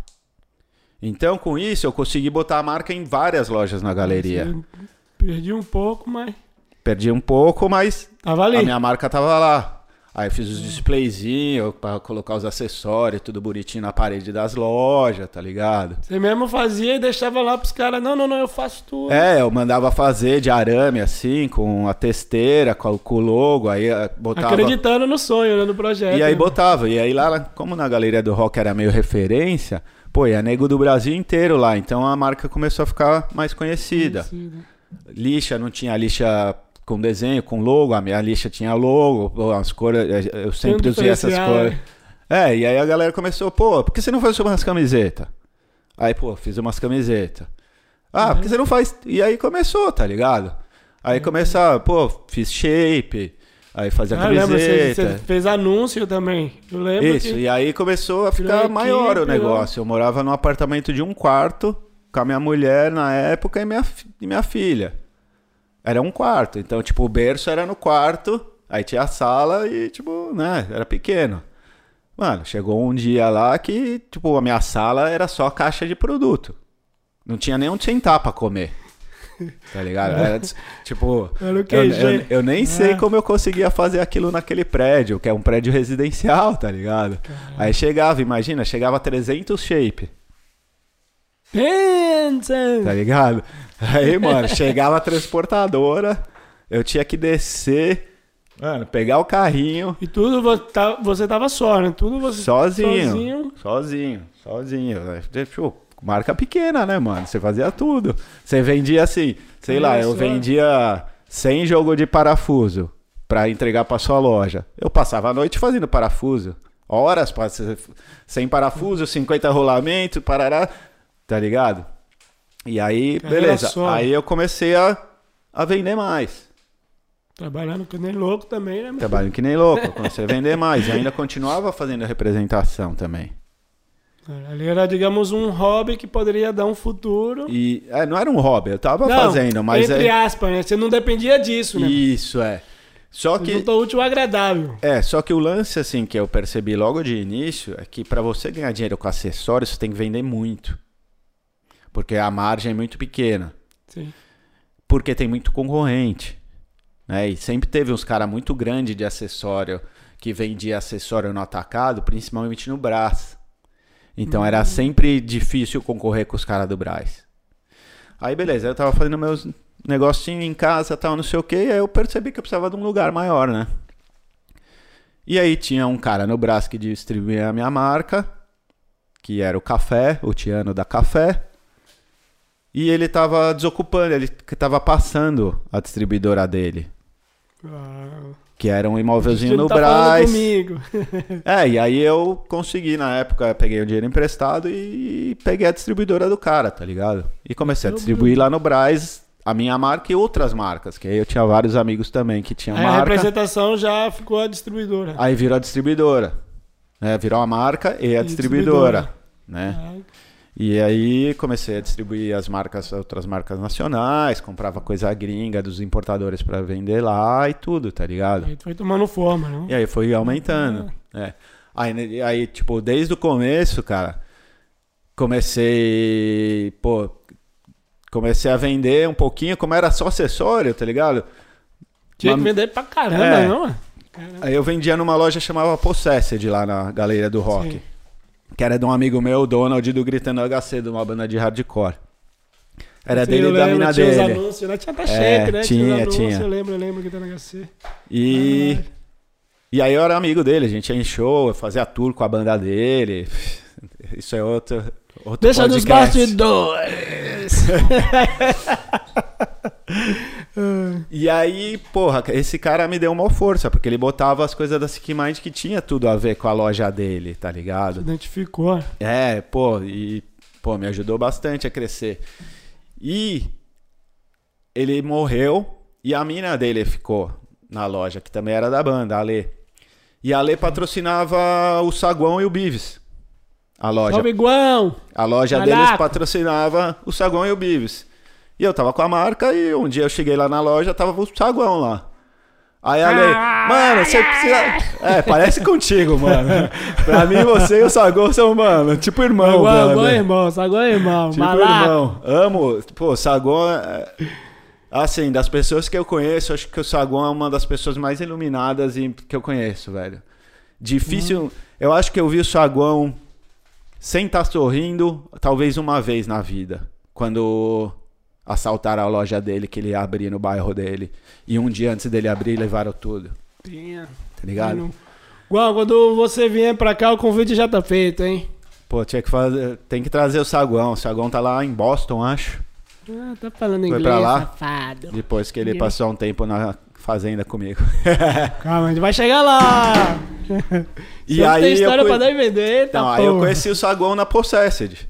E aí acho que ele foi o primeiro cara que eu dei um apoio, né? Que na época eu não tinha dinheiro, era acessório. Acessório. Aí eu dava uns acessórios pros caras, né? Dava... Aí teve o Geninho, no começo era o Eu lembro, o Saguão era das antigas Saguão, mesmo. o Bives. Na época tinha o Alexandre Pregueiro. Quem mais? Puta, um monte de gente passou pela marca, mas no começo foi o Saguão, o Bives. Acho que eles foram os, os primeiros, assim, que eu tinha na equipe. Aí Ah, pro- depois teve o Marcelo Gouveia. Não, eles eram amador ainda. Peraí, peraí, peraí, me pergunta, porque. Aí é uma parada da hora, porque, por exemplo, o... a identidade da marca é. Ah, só que o Saguão é. Meu, aí- o, o Sagão, cara. O Sagão era o cara diferente da marca, É isso mesmo, é tá isso ligado? mesmo. E assim, mesmo ele não tendo o estilo da Sick Mind, ele andava pra caralho, brother. Ele uma andava da hora, muito, né? mano. E, e ele, assim, eu- como eu te falei, eu conheci ele na Possessed. A Possessed era a- a loja que era. Se a Sick Mind fosse uma loja, ia ser Possessed. E se a Possessed fosse uma marca, ia ser a Sick Mind, porque era punk e tal É. né? E aí, como a Possessed patrocinado do Saguão, pra mim foi um bagulho meio natural, tá ligado? Eu nem pe... Na, nem- na época, na real, eu nem pensei nisso. De que o Saguão não tinha o estilo da marca. ali, porque- calças. Porque, é, porque assim, na época não tinha mais skate punk. Era Drop Dead e Marra, que era tudo gangueiro. Era os caras de Curitiba. Hum, Porque tem outra coisa que talvez vocês não saibam. Quando o skate caiu, ali no anos 90, que essas marcas que faziam. o skate tava em alta, né? O Depois, skate estava em alta, 89 e tal, que tinha revista e tal. E E, aí daí- aí, colo, puf, né? Aí caiu. Certo? O que, que acontece? As principais empresas do mercado de skate dessa primeira fase eram de São Paulo e do Rio. Quando os caras caíram, apareceu as empresas de Curitiba. No final, quando tava bem ruim o skate, tá ligado? Os caras che- começaram a crescer e, a- e eles foram crescendo. Tá Eu ligado? lembro, eu lembro que passou, passou uma época mesmo que era mais também, era uma, digamos, meio que uma disputa, não? São Paulo Curitiba ali de mercado, Isso, isso. marca. Exato, tá ligado? E, Aproveitou. e aí essas marcas eram mais novas, né? As marcas dessa época, Alva, Sims, é tudo old school. Tudo punk. Era outro conceito. tudo, né? tudo Dogtown. E essas novas marcas começaram a surgir com o skate que tava evoluindo. Porque o skate também mudou. É. Você pegar lá os vídeos da Ah, você vai ver Bones, os da tubarão, você vai ver agora. É, você pegar aqueles vídeos da Bones, da Power Peralta da época. Tipo, você vê, era muito old school, muito tipo Dogtown o negócio. E aí começou a surgir o rap. Aí a galera, a Gangueiragem. aí o skate foi Shape pra esse lado, meio. né? Filhos Tanto que eu, tanto que eu lembro, cara, você ia no campeonato, tipo, todo mundo fazendo manobra meio técnica, e o único que era diferente era o Biano. Tinha o quarter aqui, ó, certo? Todo mundo vinha e fazia manobra no quarter. O Biano vinha no gás e pulava o quarter pro outro lado. Era revoltado. Tá ligado? ah, Era Os o... 80 tá existindo. Exato, tá ligado? O, Is- o Slayman é dessa época também? O Slayman é assim, dessa... É, é, o Slayman, todos esses caras são dessa época. O Volney, é, aquele corrimão do Sumarela que ele desceu, cara. Tipo, Puta, ali foi foda. brother, eu quando era pequeno, que eu andava no bairro, é, é tipo na frente de uma igreja lá. Então o caminho, tipo, na igreja a gente dava os grind na, nas bordas da igreja. O corrimão era na frente, exatamente na, se atravessa a rua tem o corrimão. Falando com você. E aí? e sem. Não, Vai falando. encarar? Não, mano. Você não sabe falava. qual corrimão Não, é. não cheguei, velho. Tipo, você sabe? Eu vi, eu vi, eu vi, eu Mano. vi a imagem, mas nunca cheguei perto. Brother, você olha, a gente sempre olhar e fala, nossa, cara, será que alguém algum dia vai descer isso, pá, não sei o quê? E a hora que você vê o cara, É surreal, né, mano? mano, ele desceu o corrimão até o final, brother. Tipo, e na época, hoje você vê os caras descendo os puta corrimão, você vê os caras descendo Claro, o corrimão. O interessante é que é naquela Pula. época, né, mano? Os Mano, naquela abriu, época. Abriu a é, mente, né, mano? Tipo, cabuloso. O Volney, é aquele corrimão. É, patrimônio brasileiro do skate também, né? Verdade, é. É, Porque aí Gente abriu mente de, de muita gente, né? Sim, e toda essa sim. galera das antigas fica aí, ah, mas não sei onde tá. Mano, tem que agradecer muito, porque esses caras fez a, a evolução do skate. Pra mim, na Sim. minha opinião. Eu, eu vou ver um cara das antigas e falar, nossa, velho, obrigado.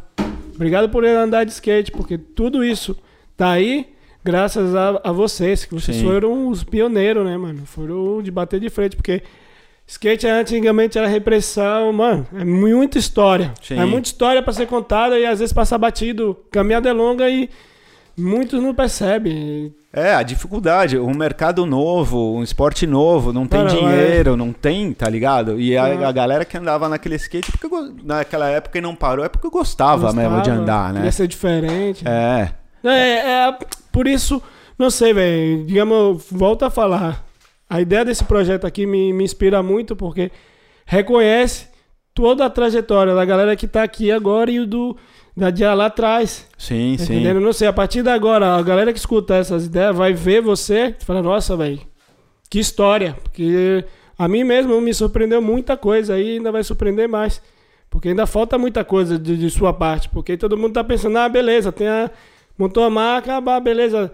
Só que teve o baque. A gente ainda vai chegar lá, mas vou Sim, antecipando sim. um pouco, porque é muito importante a galera saber a história da galera das antigas, porque se não fosse eles, pode ser dono de marca, skatista, do que seja, velho, mas se não fosse eles, a gente não estava aqui. Sim, sim. A evolução do skate não estava aqui. É verdade. Tá entendendo? Por isso é respeito máximo pra galera das antigas. Sempre vai ter, vai, vai, vai prevalecer, porque própria, a própria galera das antigas foram inspirados pela, por outra galera das antigas. E assim é. E assim entendeu? vai. Porque se morreu, se morre ali, ah, não, acabou o skate, acabou. Acabou, velho. Acabou. É se, outra se história, não é outra tivesse a molecada que continua andando, tinha Não, não, é acabado. muito louco, é muito É. louco e tem que ser falado mesmo. Não é tem que tinha ser... acabado, ia estar num estágio muito ma- menor é, no Brasil. menor, É. outra, outra, outra proporção. vibe, é. porque, querendo ou não, a galera das antigas sempre passa a caminhada, sempre as Sim. histórias. Tá entendendo? Tipo, ó, é assim. Eu digo, eu não sei, é como a Bíblia, não? Que, que tem aí as histórias. Se você não escreve, é porque tá escrevendo história, não? Se você não, não, não cria sua história, não. Tá entendendo? Vai passar batido. E aí fica no esquecimento, sei lá. Que nem. Ah, será que Marte existe? Será que existe ET? Ah, não sei, pô. Vai ficar na dúvida. Entendeu? Não sei. Um cara que Sim. fez uma manobra cabreira, o cara, o cara fez história. Qualquer manobra, na real, faz história. Sim, sim. É, Porra, o, o. Brasil, na verdade, Tá que eu tava pariu. vendo, não só do skate, mas com vários mercados, sem ser skate, surf, pela quantidade de pessoas que moram no Brasil, que vivem no Brasil, a população brasileira e a situação econômica, cara, vocês sabem, todos os caras que têm marca na Europa querem entrar no mercado brasileiro. Claro. Por quê? O mercado americano é difícil de entrar, mas no brasileiro não. E lá existe um mercado consumidor enorme comparado com aqui. Obviamente. Porque na real a nossa mente é americanizada, não? Isso, Consumir, só tá, que a, a diferença é- qual que é? Aqui, por exemplo, eu, eu comparo a Europa com o Brasil em termos de tamanho. A Europa é como se fosse um Brasil. Os países são os estados, certo? Sim, certo. Só que se você pega o Brasil lá, porra, se eu fizer uma marca brasileira, vale em todos os estados. Se eu fizer aqui uma marca francesa, aí eu tenho que trabalhar para Itália, tenho que trabalhar para Espanha, tem que fazer um trabalho em cada lugar para você ter todo esse mercado consumidor. No Brasil não. Se você entra, você, Você tá no- entrou, você tá com o Brasil inteiro. Pronto para, E- E a entendeu? galera consome, né? E lá- Gosta, faz tudo. É. A, a única dificuldade do Brasil é a questão financeira, né, para consumir. Que aqui é, é aquela diferença. Aqui não tem tanto consumidor, mas o consumidor tem o dinheiro para pagar, um- Uhum. comprar um skate. Se o cara anda de skate todo, usa um skate por mês. É diferente. Ele é- tem é o dinheiro para diferente. pagar um shape por mês. Ou dois. Mais. Ou mais. o brasileiro, pô, quantas vezes você não vê os moleques andando com shape Shape, que tá não, quadrado, que não tem e nose, tá ligado? Então essa é a dif- Tem esses dois lados. O mercado é grande, tem muito consumidor, mas a condição financeira desse consumidor, a maioria deles, não tem uma condição tão boa. Então, E mesmo assim, funciona. é uma parada muito louca. e mesmo assim você- é o segundo maior mercado de skate no mundo. Detalhe, no país do futebol. É, Né? Que você olha aqui, várias vezes, ah, você gosta de futebol? Eu, Não. não. Como eu não gosto Você de não é futebol? Você não é então. brasileiro. Bem essa, cara. Calma, eu sou skateboard. Voltando à história da marca, certo? Sim. A gente se alargou muito, foi pra lá, foi pra cá, foi pro mercado e tal. Todo mundo sabe quando em- percebe, viram, não sabe não, viram a, a história da Sick Mind, via que tinha anúncio, via que era uma marca em alta, certo? Tipo, Certo. tava funcionando, tinha atleta, tinha atleta profissional. Eu lembro até, acho que foi um anúncio que era, que era do Louquinho, que saiu, eu posso estar falando até besteira, outra marca, que era o último cara O do... Troy. Era o Troy, do né? Troy. Do Descendo Troy, o né? corrimão, é. Não, que falava esse ficou o último atleta. É, o último lugar último no lugar, ranking. que, tipo, e era mesmo, foda. porque os últimos, É, né? os últimos é por ordem alfabética que os caras colocavam. E ele chamava Rogério Troy. Então ele era o último dos últimos. ele realmente ficou por último. Tá? Então, tudo isso, porra, a marca tava no seu auge, não? É, tava no auge, tinha vários atletas de nome, né? Então, então, E- percebendo isso, caiu. Tipo, qual, qual. Como assim? Tipo, a marca agora já não existe mais, né, mano? Ah, sim. Bom, a marca. Eu trabalhei com ela há 13 anos. né? 13 anos. É. E bom, ela começou, surgiu e, e tipo assim, não é que a marca. A marca. Eu sou formado em marketing, então não é difícil você fazer alguma coisa bombar. Uhum. O difícil é o resto, que vem por né? trás. Porque se você não tem uma, um comercial muito bom, se você não tem um fornecedor muito bom, que são todas as outras partes do negócio, se você não tem um financeiro muito bom, você não tem caixa, fluxo de caixa para manter o seu negócio, você pode fazer a melhor propaganda do mundo e parecer que você tem a maior marca do mundo. E na Parece- real não é. E- Então, e na É real marketing aí, é na real, cara, tipo, a Sick Mind, eu vivi bem, assim, financeiramente, mas eu nunca tive luxo, tá ligado? Eu nunca comprei um apartamento, eu nunca tive carro do ano. Por quê? Porque o pouco dinheiro que ela gerava, pô, eu tinha cinco atletas profissional, Caralho. tá ligado? Tinha época que eu pagava salário para cinco caras. Não era muito na época, comparado com o salário que as outras marcas maiores pagavam, mas era o que eu podia pagar. Pagava pros atletas que queriam viajar para competir, tá ligado? Sim. Fazia anúncio na tribo, né? Que os caras eram meu parceiro desde o começo. E, pô, pra mim, quando eu montei a marca, eu não queria ser mais uma marca que não fazia nada pelo esporte, tá Por ligado? exemplo, assim, você com essa visão, querer ajudar um atleta, querer ajudar o esporte. Do seu ponto de vista, agora é o outro lado da moeda, né? Que a gente tá trocando ideia. O que você esperava do atleta? Do, digamos, com toda. Qual seria a, a contrapartida? Cara, todo esse esforço. Isso, isso mudou muito, mudava muito, porque às vezes você precisa, porque o mercado muda muito, entendeu? Por exemplo, é, eu nunca tive skatista campeonateiro na, na equipe, Uhum. porque eu achava que, como eu te falei, eu não sou competitivo, então pra mim campeonato é uma medida que não serve pra mim, entendeu? Entendeu? Eu preferia os caras que desciam o corrimão, que pulava gap, que andava no gás, tá ligado? Porque no, no caso aí seria já no, no conceito de vídeo, imagem, foto. Isso, começou a- exatamente. É, tá ligado? E eu sempre tive pessoas muito legais e muito competentes em, que eu conheci, tá ligado? Um dos caras que faz parte da história da Sick Mind é o Tuca. Pô, o Tuca era meu amigão, a gente, todo fim de semana a gente tava junto. Eu era casado na época com a irmã da mina dele, tá ligado? Coincidente. E, pô, ele fez várias fotos, fez vários vídeos pra Sick Mind, tá ligado? No começo, que eu não tinha grana pra pagar, na camaradagem, porque a gente era amigo, tá ligado? Hum. E pra mim o Tuca é um dos melhores profissionais de áudio e vídeo de skate, né? De, de vídeo de skate.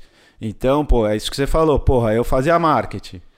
Pô, tinha o Tuca ali do lado, que, puta, sabia mexer com Photoshop, Ah, essas Tuca paradas né? todas, tá ligado? Tinha a visão. Pô, então é fácil você fazer eh, o marketing. O difícil é você fazer o resto funcionar.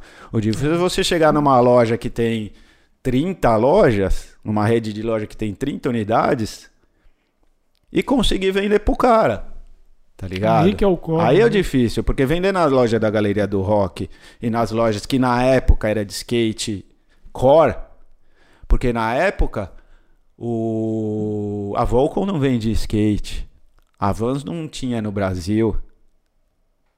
Tá ligado? Hum. As marcas gringas não tinha no Brasil, era importada. OK. Uma camiseta Boa, importada. boa, opa, boa. Não, tinha os caras que importavam, tá ligado? falar, Só que assim, uma camiseta no Brasil custava na loja, sei lá, 50 reais. Uma camiseta da Vans, da Volcom, custava 100. O Grin- dobro, né? A importada, certo? O Hum. que que aconteceu? A gente, que era do mercado de skate, as marcas de skate core pequena brasileira, começou a vender nessas lojas de rede. Porque o skate começou a vender de novo. Ficou bom. Certo? Aí você fala, nossa, pô, beleza, agora vai, né?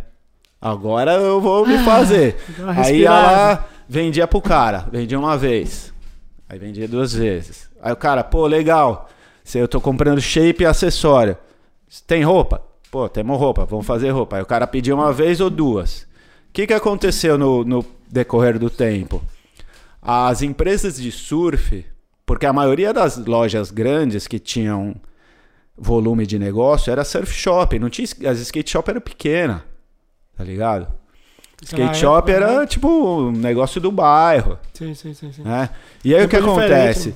As surf shops que você vai pro interior, você tem lá a avenida principal da cidade, tinha três, quatro surf shop. A skate shop era lá no bairro, porque o cara não tinha grana pra sem pagar, é, entendeu? Então, as marcas nacionais nessa época cresceram com essas lojinhas do interior, lojinha de bairro, galeria do rock. E aí a gente começou, o skate começou a vender mais, e a gente começou a vender pra loja grande. Pra Central Surf, pra essas lojas assim. Uma vendida Overboard. já era todas as lojas, né? Exato. Só que o que que aconteceu? Você, não, você, você tem lá a loja de surf, Beleza. vai, certo? vai. Seu principal negócio é vender roupa de surf. Ok. E você tem um- uma indústria do surf com muito mais tempo que a indústria do skate no Brasil, pelo menos 20 anos a mais. Bem, certo? O cara da indústria de surf, ele domina os- as marcas de surf, dominam o mercado de loja de surf. E são empresas com, sei lá, faturam milhões por mês. Certo? Por mês. Damn. É, os caras têm prédio, tipo, é, é outro Outro- nível. outro nível, É outro né? nível, né? O que que aconteceu? Você tá lá, eu, você é meu cliente da loja grande. Ok. Você compra todo ano as minhas marcas de surf todas. Cinco marcas de surf. Gift, gift, gift, gift.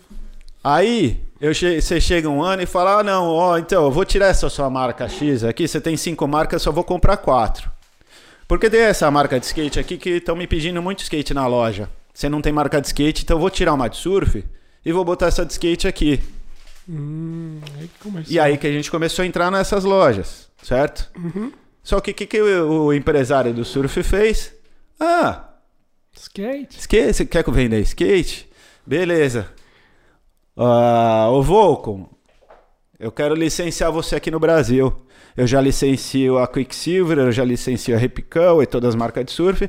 Eu quero licenciar a Volcom aqui. Ou eu quero licenciar qualquer marca. Né? Aí o que, que Fácil. acontece? A camiseta da Sick Mind custava 50 conto e a da Vans Volcom custava 100. Quando os caras passaram a produzir aqui, a camiseta da Volcom passou a custar 70 em vez de 100. Já baixou. Já chegou perto da Sick Mind, ou da, de qualquer marca da época. Com uma pequena diferença: Que seria? o marketing. Marketing, Marketing gringo. Puta, que Brasileiro, brasileiro paga pau para americano, desde sempre, tá ligado? Quebrou as pernas. Vide o nosso presidente. Mano, você chega na loja, você é um moleque novo.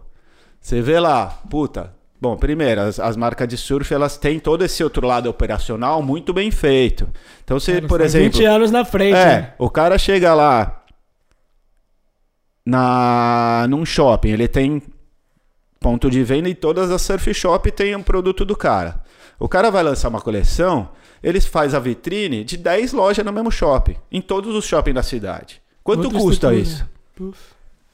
Fundas e fundas. Aí o que acontece? O cara trouxe a Volcom o ano passado. Vamos lançar a Volcom. Bom, Primeiro, ele já tem 20 anos de relacionamento com os lojistas que dão volume. Segundo, ele tem dinheiro. Pega o melhor Terceiro. cara pra fazer um anúncio. Terceiro, quantos atletas o cara precisa patrocinar no Brasil? Nada, Nenhum. nada, nada. Ele pega lá na tribo, fala, ó, eu quero botar esse produto, esse anúncio. Enquanto eu tinha que ter um atleta, pagar um fotógrafo, Cara, é outro Etc, ponto de vista interessante, né, mano? O cara pegava, ô, me manda aí o anúncio do Daniel Way, que eu vou botar aqui na revista. O cara só gastou o anúncio da revista. Não gastou mais nada. Competição é desonesta. Ou seja, o que, que aconteceu? As marcas de skate que começaram a ter um crescimento, Aí quebrou as pernas. quebrou as pernas de novo. Aí foi o. E aí o que, que acontece? Você que tá crescendo, o que, que você faz? Você investe, né? Você fala, pô, eu tô Mas tem vendendo. Eu tô vendendo 10 mil ho- hoje, mas eu tenho. Porra, agora com essas lojas eu vou vender 100 mil. Investimento Mano, eu, que eu- voa. eu preciso de um lugar maior, eu preciso de mais funcionário, eu preciso tarará, eu preciso comprar mais matéria-prima. E aí seus custos aumentam. Aí você, um ano você tá vendendo, dois anos você tá vendendo para essas empresas, para essas lojas. E aí chega os caras com as marcas gringa. Puta, aí quebra as pernas. Aí o cara chega e fala: Ah, pô, eu tenho. As... Você já compra minhas quatro marcas de surf, né? Pô, tô trazendo a Volcom. Cara, eu vou botar é, material de ponto de venda, vou fazer sua vitrine, toda a coleção. Como Outra estrutura, como é, 20 você, é- Quando você já é cliente da- das nossas marcas, seu prazo de pagamento é 30, 60, 90, 120, 150. Se você comprar a Volcom, eu te dou mais 30 dias. Os caras chegou pra. Não tem como Não tem competir, competição. Né, não tem, né? Os caras ligado? ganham, Não não tem. tem. Uma é outra, né? Tá ligado? É, o- é outro business, não é o business que eu tava. Claro. Entendeu? É um nível E maior. assim, é. Puta, e é isso. aí, cara, aí tá foi o que aconteceu. E aí caiu. É. Aí eu fechei o Braz, tá ligado? Aí, tipo, deu Aliás, até. não. Acabou, não, que tá aí. então, né, antes de eu. Então, quando começou a acontecer isso, eu mudei de escritório no Braz. Mais outro investimento. Meu, era um escritório de 100 metros quadrados, eu fui pra um galpão de 1.200 metros quadrados. Ô, lugar. Eu tinha mini ramp dentro da, do galpão, Caralho. do trampo. Tá ligado? Que. E aí eu distribuía várias marcas. Então, de um lado era a distribuidora do galpão, aí do outro tinha o Olha. estoque, a mini ramp e em cima tinha os escritórios. Caralho, Tá ligado? cara. Mano, era um puta pico legal pra caralho, tá ligado? A gente andava de skate todo dia, era na mini ramp da Ski Mind, tá ligado? E de- no centro. É, lá No no Brás, é. no Brás. Lá no Brás, é. Que- E aí, o mercado deu essa queda, tá ligado? Tomou um golpe baixo. Mano, eu fiquei um. Inclusive, desculpa interromper, inclusive eu lembro que nessa época não foi só Sick Mind.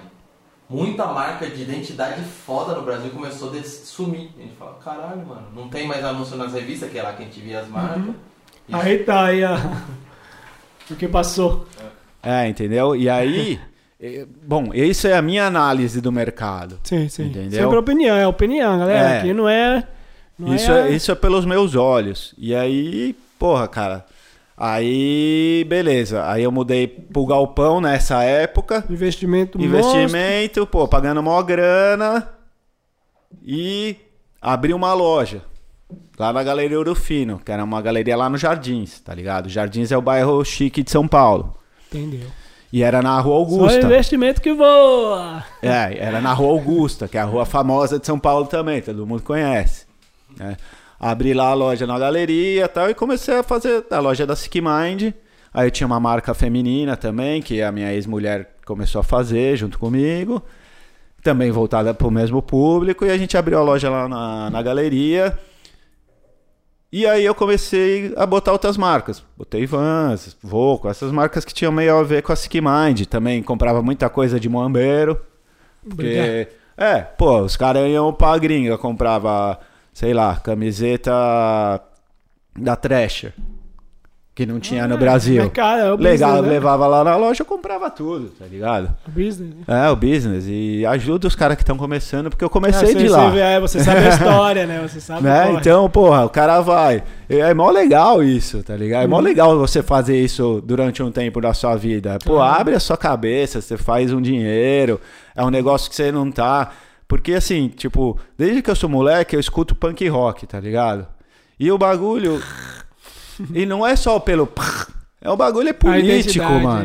Não, o né? bagulho é político. O bagulho é o, la- o. Quem é o ladrão? O ladrão é o patrão. É ele que rouba você. É filosofia, né? Entendeu?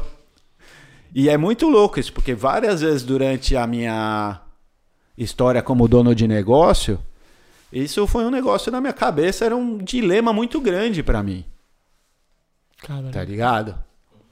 claro que você tava ident- tipo, na filosofia, pa- passou pro outro lado e. É, brother. E tipo, cara, eu não sei. Muita gente fala que eu não, não, sir- não servia na época. Sempre me fala, meu, principalmente meus pais, falam: você não serve pra ser empresário. Você é muito bonzinho. Cara, porque você já tinha. Você tem que pensar nos números. E, mano, e pra mim a Sick Mind nunca foi números. Tá ligado? Tem uma história. Tem uma história, um negócio que eu botei, tipo, a minha, era a minha identidade aquilo durante aquela época da minha vida. Era o que eu achava que tava certo. Era, meu, tipo, teve um anúncio do, do pregueiro que eu botei o Hitler no anúncio. Ten, tá ligado? Página dupla da tribo, Esse eu não lembro, esse eu não lembro. tá ligado? Então, tipo, eu queria fazer o negócio político e ao mesmo tempo você tem aquela parada, porra, legal, eu tenho família, eu tenho que pagar conta, eu tenho que pagar os funcionários, eu tenho que pagar o aluguel, eu é. tenho que pagar. Você tá num ponto e meio aí, aí. cara, de repente, realmente, pô, de repente eu não servia pra ser um empresário, tá ligado? Falando aí do, do, do anúncio do Hitler, conta um pouco a ideia aí, porque eu não lembro não, mas já que tocou nesse desgramado aí. Cara, qual- era um anúncio do Hitler que era uma montagem do Hitler com o Bush, acho que na época Ah. era presidente dos Estados Unidos, alguma coisa assim. Um matando o outro. Não, não, era o pregueiro dando uma manobra e era atrás, assim, meio de uma cor só, meio uma marca d'água, assim, era o Hitler. Que você, só se você prestasse atenção você via, Hum. tá ligado? E. Putz, era Qual, uma- qual, qual era a mensagem ali? Eu tô, eu tô tentando lembrar. Não Puta, sei. eu não lembro também, Não mas lembro, era alguma mas era um coisa. bagulho revolucionário. Era alguma coisa que os Estados Unidos estavam fazendo merda pra variar, atacando, bombardeando algum país, alguma coisa assim. Pode e, tipo, crer, relacionou época, a- é, relacionou. Claro, me chamou a atenção, você falou do Hitler. eu falei, ah, vamos saber isso. É, porque eu sempre quis fazer um bagulho meio polêmico, assim, na Uhum. verdade. Porque, meu, a, a, a galera. A galera é muito enganada, né? A gente é muito enganado. Uhum. E a gente não sabe o que acontece no, no governo. Em nenhum governo, brother. Claro, vai ficar só Tá ligado? hipótese, hipótese, hipótese. É, porra, brother. Agora, tipo, eu não sei, eu gosto muito de assistir documentário. E, porra, você assiste o documentário, você fala, mano, como que. Como que alguma pessoa pensa e age dessa maneira em relação a outro ser humano? Cabreiro. Meu, é muito cabeçudo o bagulho, cara. Até hoje, né? Até hoje a gente vê isso. Eu vi o documentário outro dia da, de quando teve aqui os protestos para a independência da Catalunha. O, o- a Polícia Nacional da Espanha descendo o cacete em velho, em criança, que tava indo votar num referendo que nem era legal. Tipo, não, não ia fazer diferença Mano, se nenhuma. a gente for pra esse tema aqui, a gente não vai sair hoje. Mas é cabreiro, né, Tá mano? ligado? É. Tipo, isso aconteceu, sei lá, dois, três anos atrás, na Ai. Espanha, que é um- uma democracia, tá ligado? Então eu sempre quis ser político também. E Hum. aí, isso que eu tava falando, porra, como que você vai ser punk e ser dono do negócio e não se É, sentir né? opressor? Não, é, É muito É louco, curioso. tá ligado? é curioso, é curioso. E, mas enfim, pô, e aí foi legal, pô, foi legal pra caralho, meu. Tenho- 13 anos, não? Do- 13 anos, 13 pô. Tenho muitos amigos dessa época. O Nan é um deles que conheci É, Bert eles. Conheci eles no finalzinho lá da Ski Mind, quando a gente tinha a loja lá. Aí a gente teve uma loja grande na Alameda Jaú, que tinha estúdio de tatuagem. Total foi o quê? Três lojas? Foi três lojas, é. E a distribuidora. E a distribuidora. Caralho. E tive um. Pô, aí a gente. A gente fazia show, a gente levava a banda gringa pra fazer show no Brasil, tipo Suicidal Tennis, tá ligado? As coisas, a gente patrocinava muito show. A gente tinha tarde de autógrafo com os caras na loja, então tinha das bandas de Então, rock. então, aí, assim que Mind também era, digamos, produtora de, de Não é- não é- eventos. Não era a Sick Mind que era a produtora. Eu fazia as paradas porque, como eu tinha vários contatos, tipo. Juntava o, o útil cara- agradável, é igual a fita do, É. da representação. Exato, porque, por exemplo, tinha, tinha um, um brother que trazia as bandas gringas, o César Lost, da Highlight, que era skatista profissional.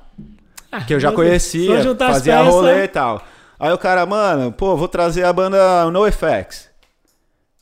Tinha, Pô, né? legal, vamos vender os ingressos na loja. Pô, aí já trazia aquele público pra loja. Aí, pô, o outro cara, meu, tô trazendo o Misfits.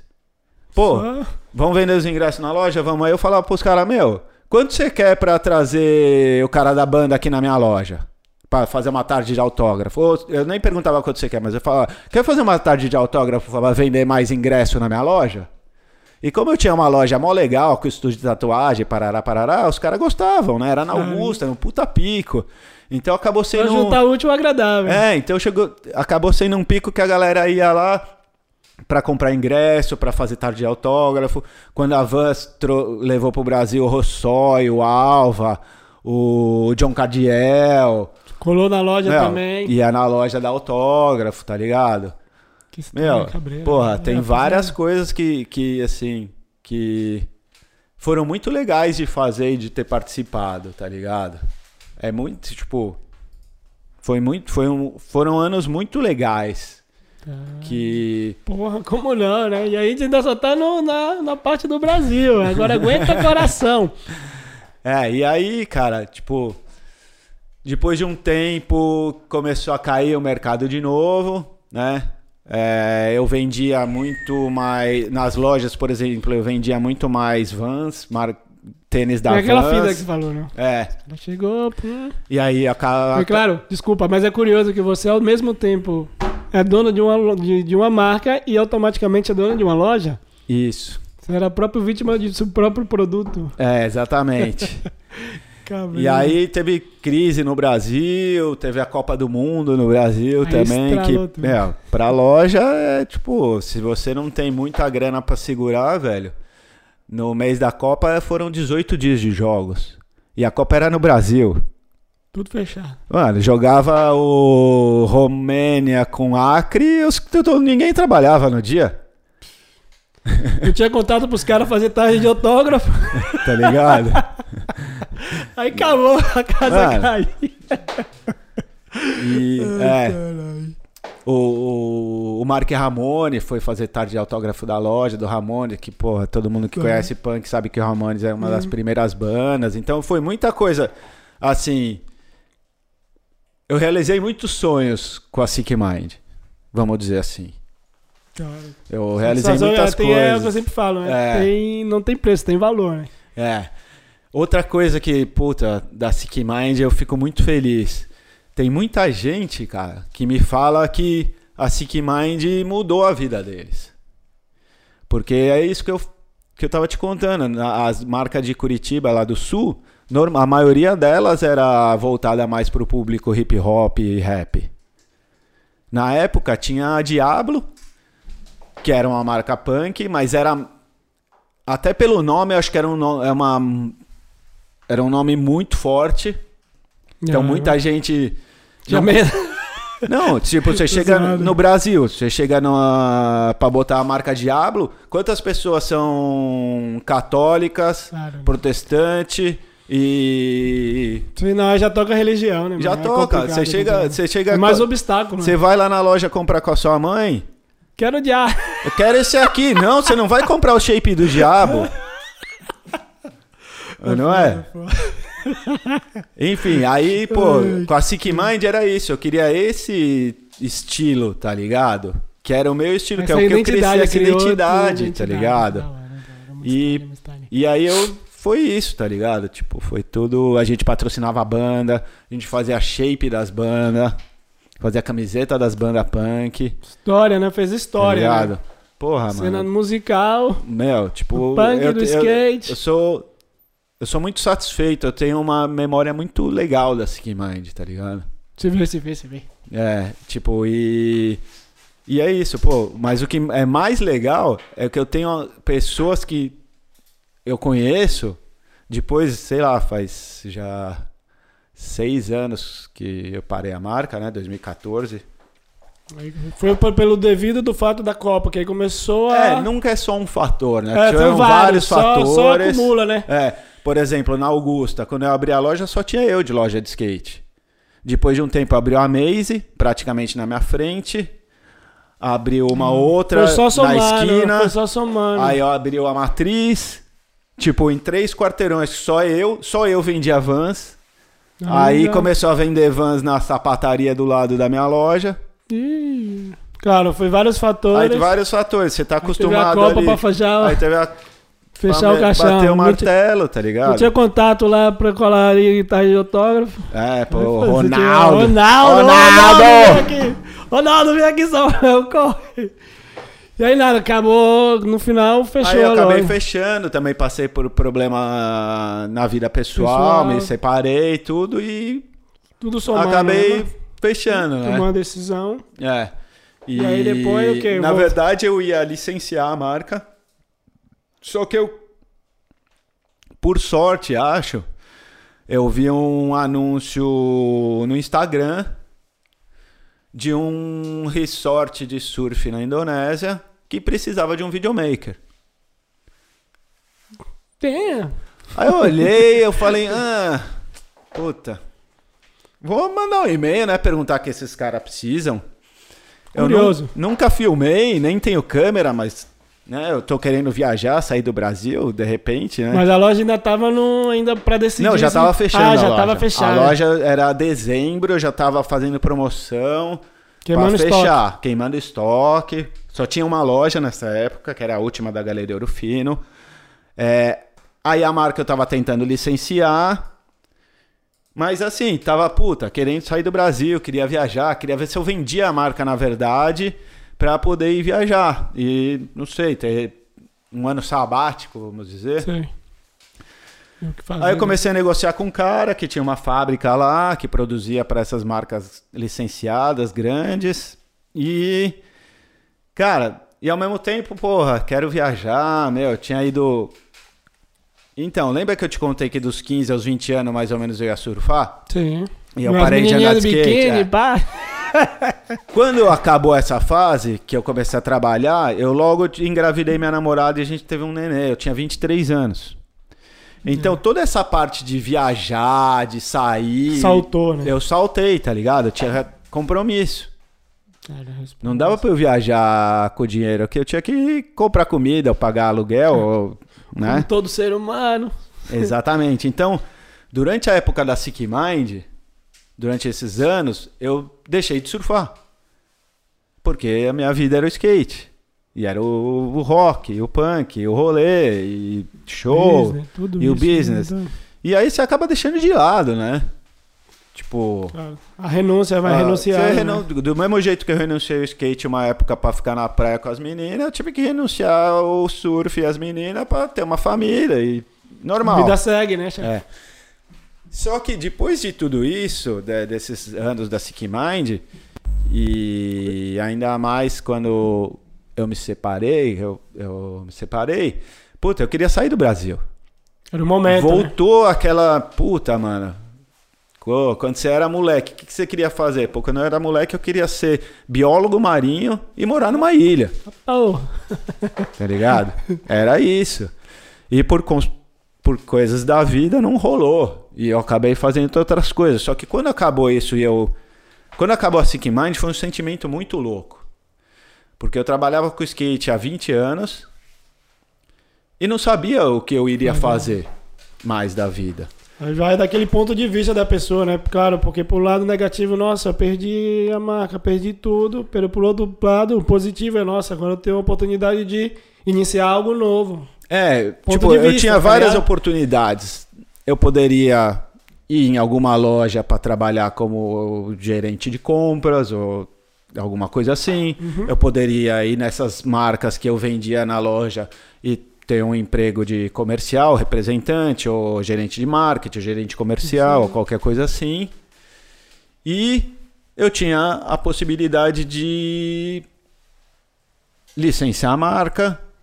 E eu e na verdade eu tava meio perdido, pra ser bem Porra, real, mano, na tá real, ligado? claro, porque contando assim é beleza, mas É. imagine você, Eu tava você pensando, cara, puta, chegar nesse ponto. E tem um negócio, eu tava com 40 anos no Brasil. Eu tive um emprego com carteira assinada que foi na Plimax, há 20 anos atrás. Aí você começa, né? Porra, Brasil, 40 anos. Qual que é a sua experiência? O seu negócio. Porra, seu negócio fechou, você teve que fechar ele. Porque se você fechou o negócio é porque ele não tava indo bem. É. E aí, porra, como que eu vou arrumar um emprego nessas condições que eu tenho hoje? Claro, não, tá a mente é milhão, fica milhão, mano. É, muito louco.